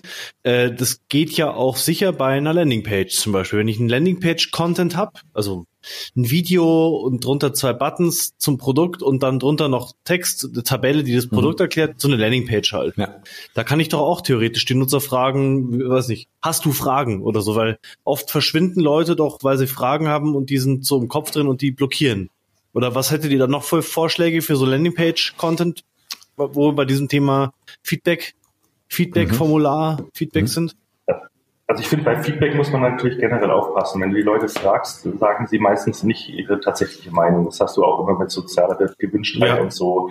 Also das, das ist ein bisschen schwierig. Ähm, was man aber machen kann, ist natürlich so zum Beispiel ein Plugin irgendwie einbauen beim Exit Intent. Da versuchen die meisten Leute ja, wenn, also wenn der, wenn man merkt, der geht mit der Maus hoch und er will die Seite vielleicht verlassen. Er will irgendwie Richtung Zurückbutton oder zur Adresszeile mit der Maus. Äh, dann hauen die meisten ja nochmal irgendwie ein Newsletter rein oder irgendwie willst du jetzt nicht doch kommentieren oder sichert dir jetzt einmalig noch, noch drei Minuten oder so. An der Stelle kann man halt auch den Nutzer ganz gut sagen, ja, du mhm. wolltest ja offensichtlich gerade gehen, warum? Ist dir alles klar oder, oder wie könnte ich dir weiterhelfen? Du musst das Feedback, was dann dabei rüberkommt, natürlich auch immer, sage ich nochmal, bewerten, filtern und abfischen. Vielleicht. Okay. Ähm, aber wir reden da, wenn du von Landingpage-Content gehst, aus meiner Sicht eher, ja. dann sind wir beim ja. Thema Conversion Rate Optimierung. Ja. Das hat, finde ich, nichts mehr mit Content-Optimierung zu tun, mhm. weil dann geht es nur noch um ganz viel um Psychologie, um den nächsten Klick mhm. und nicht einfach eine Information und Vielleicht noch kurz zu der Feedback, also zu der Feedback-Kultur, weil du es gerade gesagt hast. Wir fragen, wir haben so eine Abfragekette. Wir fragen erstmal generell, äh, nutzt ihr die Customer Journey für euer Marketing? Das ist die erste Frage. Und dann als zweite Frage kommt, seid ihr interessiert an einem Customer Journey Management Workshop? Und als dritte Frage kommt dann, wie wie viel Geld werdet ihr bereit für einen Customer Journey Management Workshop auszugeben? Dann gibt's vier Auswahlmöglichkeiten. Und die Mehrzahl sagt, das nimmt natürlich die günstigste. Nur zum Thema ehrliches Feedback. Thema, ja. So, Mhm. ne? Ja. Ja, aber das kann man, Ja. also da, da, da, ähm, da könnt ihr mal bei uns den Christoph äh, Röck, ähm, das ist ja mein Kompagnon, der hat ähm, unter anderem so so Digitalthema und Marktforschung ähm, äh, promoviert. Der quält mich dann auch immer und er macht dann so Conjoint-Analysen und äh, das, ja, das kann man, also so Preisfindung kann man ganz Okay. gut ansetzen. Äh, war ich auch total überrascht. Äh, ich wollte noch eine Sache mit dem Feedback. Ich, ich sehe es ein bisschen anders. Ich glaube, dass man jede Art von Content ähm, abfragen kann, auch transaktional. Und ähm, da zitiere ich den Altmeister der Webanalyse, Avinash Kaushik, ähm, ähm, der ja so alle, die sich mit Google Analytics oder Webanalyse beschäftigen, kommen irgendwann äh, oder stolpern über Avinash Kaushik. Und der hat, ich glaube, irgendwann 2008 einen Artikel geschrieben und der sagte, es gibt nur drei Fragen, die ihr Nutzer fragen müsst, wenn die zu euch auf die Seite kommen. Frage Nummer eins ist, was ist der Zweck deines Besuchs heute auf der Seite? Zweite Frage ist, konntest du die Aufgabe, die du dir gesetzt hast, bei uns erfüllen? Dritte Frage, falls nein, warum nicht? Und er sagt, das sind die drei Fragen, die ihr auf der Webseite stellen müsst. Also nicht so, dass bei euch was, Entschuldigung, ist es in Ordnung, wenn ich sage, ihr habt ja fast so salesmäßig vorqualifiziert. Ähm, bitte, wie viel Geld möchtest du ausgeben? Ähm, bitte hinterlass jetzt noch die Telefonnummer. Ja? Ähm, das ist, genau. ne? Und Avinash, und deswegen glaube ich, dass, dass diese drei Fragen, und da hat er einen eigenen Blogartikel, den kann ich euch mal rübersenden, ähm, dann äh, könnt ihr den in den Show wir Notes gerne in die hinterlegen. Shownotes rein. Der ist ein uralt Artikel, also der ist echt irgendwie, ich weiß nicht, gefühlt ähm, äh, 20, 50, 50 Jahre, Jahre alt. Ne? Ähm, dabei ist er wahrscheinlich nur fünf Jahre alt, aber der sagt, äh, das Wenn sind die sein drei Blog wichtigsten vom Fragen, Design immer noch so Nutzer- aussieht wie früher, dann sieht das aus wie vor zehn Jahren. Der Occam's Razor Awesomeness, genau. Ne? Aber, äh, aber Avinash hat halt auch echt viele gute Sachen gesagt, äh, fundamental sehr einfache Sachen und ähm, wir neigen ja oft gerade bei diesen ganzen Themen äh, dazu, auch manchmal Dinge äh, überzukomplizieren und äh, zu verkomplizieren und tausend Tools zu nehmen und manchmal ist es äh, total simpel, diese Fragen zu stellen und vielleicht lernt man dann und sagt, ja, ich wollte hier verstehen, was SEO ist und ähm, konnte es nicht erfüllen, weil es mir viel Genau. zu viel Denglisch war. Mit der, Ja. mit der Einschränkung, dass dem Nutzer das in diesem Moment bewusst ist. Erster, Pro- erstes Problem. Es gibt ganz viele, gerade bei, wenn es um Conversion-Optimierung geht, deshalb sage ich auch, Landing-Pages würde ich so nicht Mhm. machen, weil da sind die Conversion-Hürden sind meistens unbewusste Dinge. Mir gefällt irgendwas nicht, ich habe irgendwie ein flaues Gefühl im Magen, irgendwie wirkt die Seite nicht vertrauenserweckend und wenn ich dich jetzt fragen würde, was hat dich davon abgehalten, das Ziel zu erreichen, Dann rationalisierst du es. Du, genau, du rationalisierst es, du versuchst irgendein, wenn du überhaupt eine Antwort weißt, meistens kommt dann, ja, pf, keine Ahnung, und wir haben das ja wirklich im, im Labor gemacht, wo es um Landingpage-Optimierung geht, und die Leute sind sich darüber nicht bewusst. Es sind ja eben genau die Themen, die äh, ein ein Webarzt oder eine Konversionskraft so schön mit diesem ganzen limbischen Modell Mhm. triggert, weil es wirklich unbewusste Dinge sind. Mhm. Also das muss man sich schon bewusst sein. Deshalb finde ich, man kann gewisse Dinge eben so auch nicht erfinden. Aber ich glaube, andere Sachen äh, sind dann schon bewusst. Also ich glaube, ihr habt beide recht. Weil, ähm, weil ich glaube, auf so einer Ja, ich möchte Landingpage. Alexander ja nicht widersprechen, Ja. ich möchte es nur anmerken, Ja.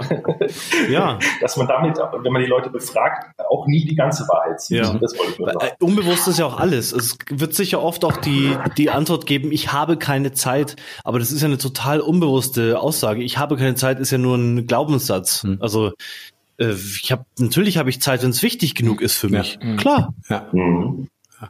Also das Ziel ist ja, wir werden nie den Nutzer hundertprozentig verstehen, ähm, aber wir können ja einiges tun, um uns vielleicht bis zu einem gewissen Punkt anzunähern. Genau. Und nebenbei, Ja. Kai, es ist mir nicht angenehm, wenn du mir widersprichst. Wir wollen, Nein, wir Spaß. wollen, wir wollen Diskussion. Wir, wir haben ja auf. Diskussionen in so einer Sendung, wo, wo, Ja, wo wir auch anderer Meinung Ja. sind. Das ist immer definitiv gewollt, Ich- weil ich- daraus entsteht, Ja. wenn es konstruktiv ist und nicht wie bei Facebook oft äh, sich gegenseitig gebasht wird. Aber das passiert immer. Ist unser, Es soll ja auch niemals ein Widersprechen sein. Es soll ja immer nur eine Ergänzung sein. Ja, klar. es sind alles Meinungen. Das sind alles Meinungen. Ganz Das gemein. sind nur Meinungen. Ich wollte gerne- Ich darf ja noch meine. Oh je. Äh, jetzt nochmal, noch mal, weil bevor ich an, an Gidons Fragenblock quasi übergebe, wollte ich nochmal eine Frage stellen. Welche Fehler sollte man beim Content Management Measurement vermeiden? Ich will da so ein bisschen in die Richtung, äh, dass Analytics ja nicht gleich, man muss sich ja gewissen Hürden im, in Messsystemen wie Google Analytics zum Beispiel äh, äh, da sind, muss man sich ja bewusst sein. Also welche Fehler sollte man beim Content Measurement vermeiden, zum Beispiel in puncto Google Analytics? Ich glaube, die Frage geht äh, wunderbar an Alexander, der kennt sich da richtig gut aus. Ich zitiere da ja auch ähm, immer nur seine Erkenntnisse. Hm. Also, ähm, ach, Analytics ist natürlich ein Riesenthema. Ich glaube, dass das, ähm, ich, ich, ich stelle immer gerne zwei Fragen erstmal und sage, ähm, wie wichtig sind für euch Daten erstmal? Ja, und dann kann man sagen, so auf einer Skala 0 bis 10 und dann gibt's dann äh, Leute, die sagen, ja, eine 9. Also Daten sind für uns echt wichtig. Wir wissen so Data-Driven Marketing. Und sage ich, wenn ihr jetzt eure Daten anseht und vielleicht mal ganz abgesehen vom Content, wie sehr vertraut ihr euren Daten? Und dann sagen viele äh, drei oder vier. Ne? Also man sieht eine relativ hohe Diskrepanz zwischen einerseits, wie wichtig sind Daten und wie sehr vertraue ich denen. Und ähm, ich glaube, wenn man Analytics erstmal per se gut und richtig auf die Beine stellt, haben wir immer ein paar Limitierungen. Ne? Ähm, Cross-Device. Aber innerhalb dessen, was möglich ist, wenn es gut auf die Beine gestellt ist, können wir schon relativ viel rausarbeiten. Mit allerdings so ein paar äh, Einschränkung.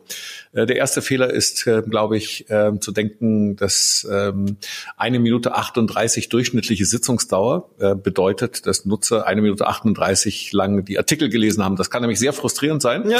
ähm, weil das ist einfach in der Definition, wie Abschwungrate und Sitzungsdauer gemessen werden, einfach äh, falsch.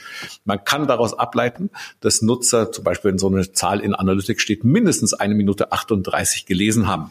Aber ich habe diese Herausforderung Analytics, dass ich habe ich habe einen Artikel und ein Nutzer eins kommt auf die Seite, liest sich diesen Artikel durch, nach 18 Minuten verlässt er uns die Seite und ist total zufrieden vielleicht.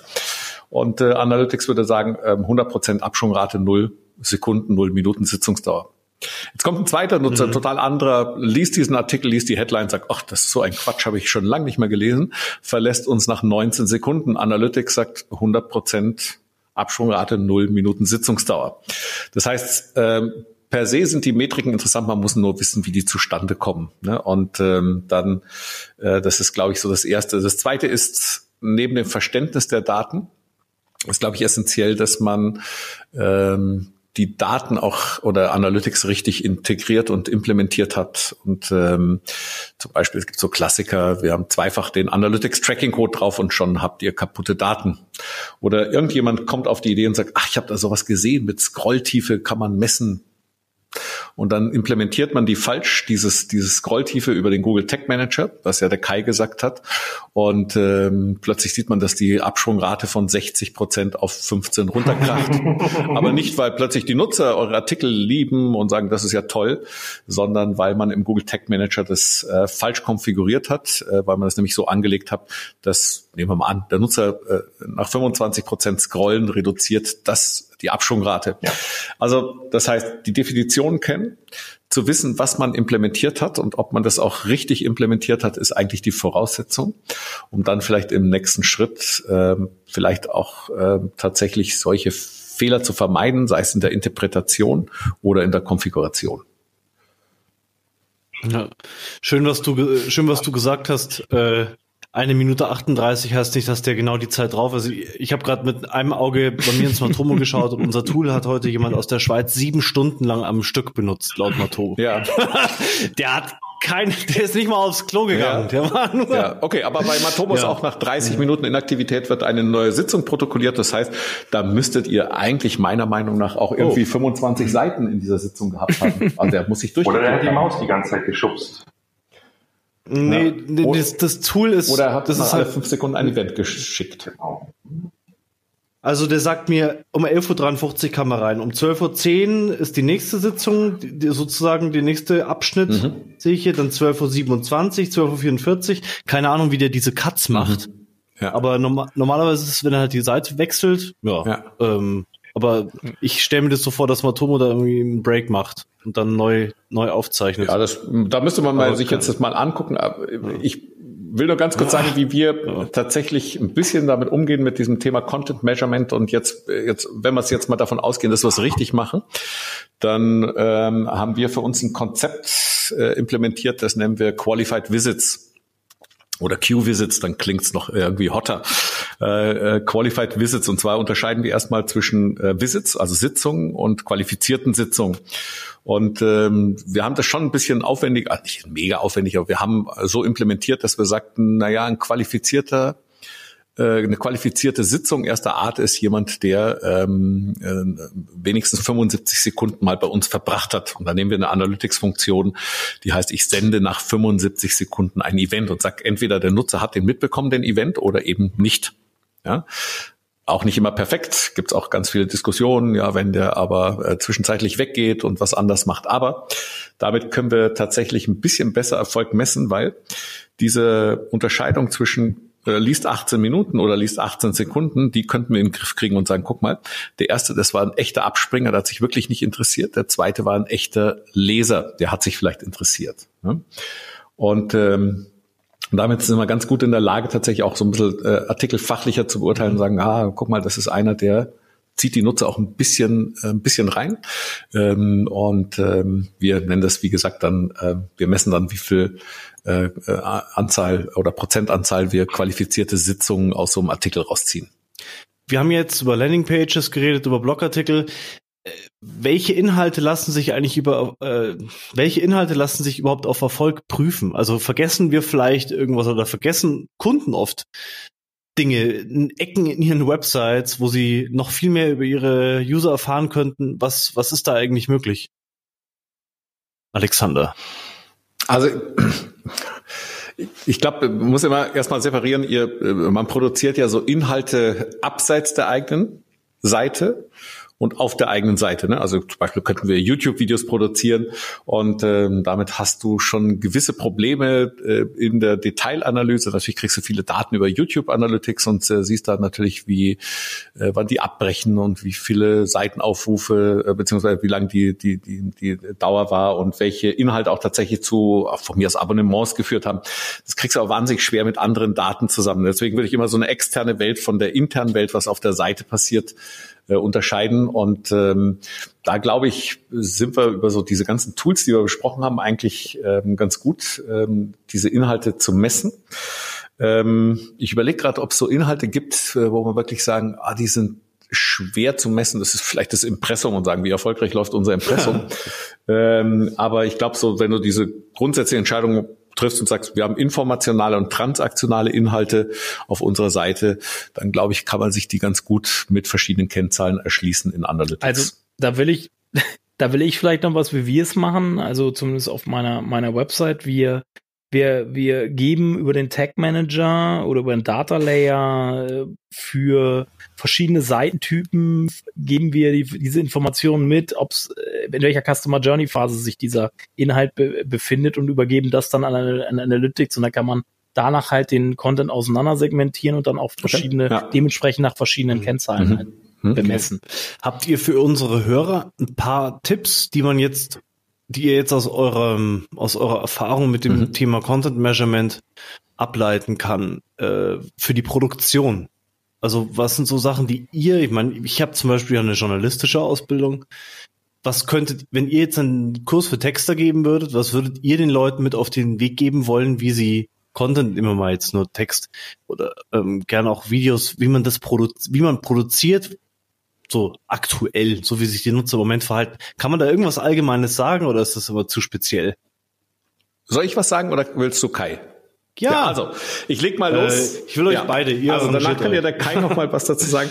Ähm, ja. ich, ich muss immer zugeben, ich, ich bin ein bisschen SEO-zentriert ähm, und ähm, ich, wenn wir selber Texte machen, dann sind wir nicht so, dass wir äh, Texte äh, verwenden, die vielleicht auch sehr stark polarisieren. Das glaube ich ist immer etwas, was gut in sozialen Medien äh, funktioniert, wenn man anfängt äh, zu polarisieren, bestimmte Standpunkte einzunehmen und so zu schreiben, SEO ist tot und Social Media ist tot. Das ne? und ähm, Apple versus Microsoft Microsoft, ne? Ähm, die Zuspitzung. Wenn man jetzt aber abseits mal der, der Zuspitzung ähm, sich das äh, überlegt, dann ähm, und äh, wirklich so ein bisschen SEO-zentrierter, äh, dann ist eigentlich mein wichtigstes Tool, äh, um auch ein bisschen zu verstehen, was die Nutzer wollen, ist, ich gucke mir ähm, äh, Google und die Suchergebnisseite an. Sprich, ich nehme so einen Artikel wie ähm, Google Analytics DSGVO, das soll ja letztes Jahr so ein großes Thema gewesen sein, recherchiere das mal bei Google und guck mir mal einerseits an, ähm, was schlägt Google in den vertikalen Suchen vor? Und jetzt steht dann zum Beispiel neben der generellen Suche, oh, Google News ähm, würden die auch hier ähm, äh, sehen oder Video.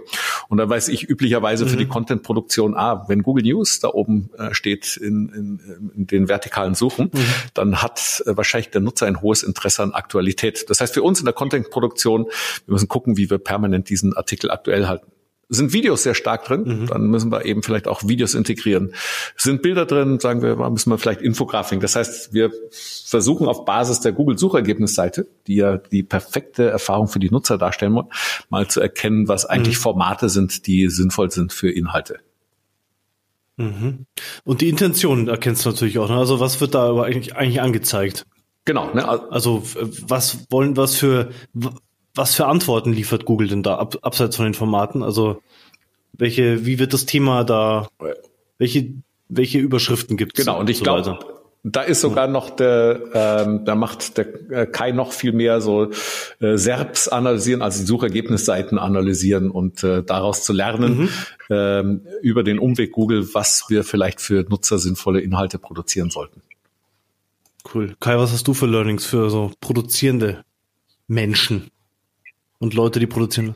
Also ich kann dem Alexander da nur, nur, nur beipflichten. Also wenn er, wenn er sich schon als SEO-zentriert bezeichnet, was bin ich dann erst? Ich komme halt komplett aus der SEO-Ecke.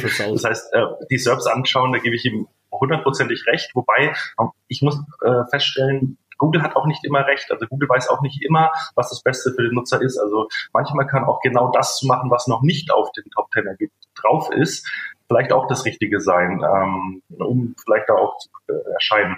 Aber was ich jetzt jedem Texter mitgeben möchte, der noch nicht aus der SEO-Welt kommt, äh, eignet euch die Fähigkeiten einer Keyword Research an, und ähm, auch sowas wie W-Fragen-Tools. Also das könnt ihr ganz einfach mal ausprobieren. Geht auf Google und schaut euch nicht die Suchergebnisseite an, sondern tippt einfach den Begriff ein und schaut euch die Autovervollständigung an. Dann seht ihr sehr schön, was suchen denn Menschen häufig genug, dass es dort vorgeschlagen wird und äh, hinter im Longtail sozusagen nach eurem Begriff noch an Kombinationen. Und dann kann man mit diesem Suchfeld auch ein bisschen coole Sachen machen. Man kann da ein Sternchen einfügen für ein Platzhalterwort. Man kann sogar mit einem Sternchen vor dem Wort äh, Kombinationen finden, die mit dem Wort enden. Man kann da W-Fragen, wer wie was äh, mit einfügen. Da gibt es auch Tools dafür. Aber äh, damit könnt ihr direkt in die Köpfe der äh, Interessenten, Konsumenten äh, gucken und auch schauen, was interessiert sie, wie suchen sie. Das ist Marktforschung mhm. at its best. Also das kann ich nur jedem Texter empfehlen, da sich richtig fit zu machen. Ähm, natürlich kann ich später messen und den Nutzer befragen und den Inhalt verbessern, aber mit diesen Tools kann ich im Vorhinein schon mal versuchen, möglichst an die 100 Prozent mhm. ranzukommen. Wie, was würdet ihr, vielleicht wieder in der Reihenfolge, Alexander und dann Kai, wie würdet, was würdet ihr sagen, wie anders informieren sich Nutzer als noch vor ein paar Jahren? Gibt es da eine Veränderung? Ich stelle nämlich bei mir selbst eine Veränderung fest. Ich bin zunehmend immer genervter von 90 Prozent der Google-Suchergebnisse. Wenn ich zum Beispiel äh, Tipps Hundeerziehung suche und dann lese ich, kriege ich irgendwie tausend Anzeigen, tausend Ergebnisse für das Thema Hundeerziehung und in 90 Prozent der Artikel sagt mir der Autor erstmal, warum Hundeerziehung wichtig ist. Und da könnte ich ausrasten, wenn ich mir, wenn ich das dann lese. Und mir hat es auch eine Freundin letztens gesagt, Gidon, du machst doch da was mit Google. Warum musste ich denn immer bei allen Artikeln so weit runterscrollen, bis ich was finde? Und ich und ich denke mir, das kann doch nicht wahr sein, dass diese, aber es gibt nichts Besseres. Also, okay, aber das ist so mein Nutzerverhalten. Ich drehe da durch und das von meiner Freundin da. Ich muss bei jedem Artikel runterscrollen. Gibt es was, was ihr da den Leuten auf den Weg geben wollt, wie sie ihre Inhalte produzieren? Also das war das eine also, Schnelligkeit. Bin ich da der Einzige? Oder? Naja, ich glaube, es also es, äh, wenn man sich so über das ist allgemein eigentlich, ob man äh, Inhalte für eine Präsentation oder auch für einen Blogbeitrag äh, strukturiert. Ähm, da gibt's zum Beispiel so ein Modell. Ich weiß nicht, ob das ob das bekannt ist, das heißt Format, also geschrieben nach 4 und MAT. Und ähm, da geht es darum, wie man Menschen überzeugt. Und vielleicht haben die alle diesen Artikel gelesen, weil äh, die Unterscheidung mhm. bei diesem Format-Modell heißt, ähm, dass ähm, dass ihr immer, wenn ihr irgendeinen Inhalt äh, kommuniziert, äh, dann habt ihr vier Typen, die ihr ansprechen müsst. Und zwar den Warum-Typ, den Was-Typ, den Wie-Typ und das Was wäre wenn-Typ. Und der Warum-Typ möchte erstmal wissen, warum ist dieses Thema relevant für mich. Und vielleicht haben die alle diesen Artikel gelesen und deswegen sagen die alle, warum ist Hundeerziehung relevant? Ne? Während du wahrscheinlich sagst, bitte mhm. gib mir doch mal jetzt endlich, wie ich das mache, dass du das Stöckchen holst. Ne? Äh, ich krieg's nämlich selbst ja. das nicht hin. Ja? ähm, ich, ich ich glaube, ich würde mich immer diesem Thema nähern. Ähm, ich glaube schon, dass sich Dinge verändern, äh, nämlich äh, vielleicht nicht überraschend, das Thema Handy. Aber da kann man auch mal, wenn man auch eine Suchabfrage macht äh, auf dem Desktop und auf dem Handy, dann merkt man, dass Google hier präferiert äh, sehr, sehr viele Videos äh, darstellt. Und ähm, äh, ich glaube, es gibt sogar Aufgabenstellungen, wo du noch so einen langen Text haben kannst, ähm, aber du musst es dann vielleicht zeigen, wie du deinen Hund erziehst, nämlich ähm, äh, nicht, oh, das habe ich, glaube wir haben selber einen Hund und äh, ich glaube, einen Fehler darfst du nicht machen, du darfst irgendwie nicht, wenn du Stöckchen wirfst, ähm, darfst du äh, nicht ähm, den Hund losschicken sofort. Irgendwie, da gab's was. Ja, also wäre besser vielleicht ein Video zu produzieren mhm. und sagen, guck, so machst du das. Ja, und nicht irgendwie 200 Seiten Text. Das kommt aber, glaube ich, aus so einem falschen SEO-Denken raus. Damit du oben stehst, musst du echt ganz viel Text draufschreiben, auch wenn der total unnütz und überflüssig ist. Und ähm, das ist halt Optimierung ja. 2010. Und das oh, hält danke, sich halt natürlich danke, wie nochmal was. Ne? Ähm, hau, ja. äh, setzt ganz viel Text rein, aber eigentlich, äh, ich glaube, wenn es ein großes Thema gibt, dann ist es Aufgabenerfüllung. Das will Google darstellen und ähm, dafür bauen die ihre Algorithmen, um das ähm, vielleicht auch direkt oder indirekt äh, überprüfen zu können, ob du ähm, vielleicht als ähm, Olaf sagst, ich habe meine Aufgabe erfüllt. Und wenn dein Nutzer die mhm. Aufgabe am besten erfüllt, indem er ein Video sich anguckt, dann mach ein Video. Und ich glaube, das ist auch für Sie ja. der beste Ratschlag. Ne? Du hast es, ihr habt es ja selber vorhin schon angesprochen. Ich weiß nicht, wer von euch beiden es war, dass ihr gesagt habt, äh, guck dir die, guck dir die SERPs an und die sagen dir, was jemand will, ob was für ein Medienformat er haben will. Will er einen Text eher haben oder will er Videos, Bilder etc. haben? Mhm. Ja, okay. Die Zeit ist ja ein bisschen knapp. Ich würde gerne noch an den Kai übergeben, weil mhm. Alexander muss in drei Minuten zum Flughafen, habe ich gesehen. Mhm. Kai, du hast dich für seine Vorlage bedankt, oder? Oder? Ja, ich, ich kann ja. ihm da nur beipflichten. Also dieses Thema falsches SEO und Aufgabenerfüllung ist viel wichtiger. Ich kann auch diese holistischen Landingpages irgendwie nichts abgewöhnen oder abgewinnen, wo du dem Kunden irgendwie alles oder versuchst alles abzudecken.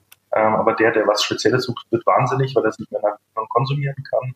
Äh, da bin ich kein Fan davon. Und leider, Mai, es ist halt momentan so, dass sowas äh, algorithmisch durchaus honoriert wird. Deshalb ist es auch teilweise noch SEO-Usus. Ähm, aber ich glaube, Gidon, du gehst da auch wieder von ja. dir als Nutzer aus. Also ich glaube, Google kann, kann, immer nur auf den Durchschnitt optimieren. Und wenn du jetzt als, äh, sage ich mal, als Experte schon irgendwas googelst, erwartest du völlig andere Suchergebnisse, als wenn ein Nutzer, der zum ersten Mal von diesem Begriff überhaupt gehört hat, der, der will vielleicht das auch erstmal alles wissen. Und das ist das Problem. Google muss eine SERP bauen, die für, sage ich mal, 90 Prozent der meisten Menschen gut funktioniert.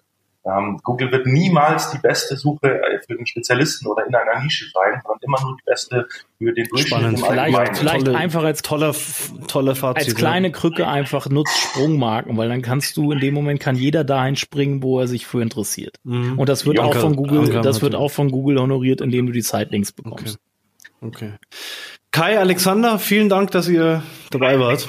Spannende Sendung wir sind am Ende angelangt. Alexander, dann, dann kriegst du dein Flugzeug jetzt noch. Ich hoffe, meine, äh, ich werde von meiner ich Familie hoffe. geschimpft, äh, weil ich sitze in Berlin und äh, ich muss auch nebenbei morgen in München sein. Äh, es ist total alternativlos. Ansonsten, falls jemand zuhört, äh, ich stehe dann irgendwo, äh, irgendwo auf der Autobahn und versuche dann per Anhalter nach München zu kommen.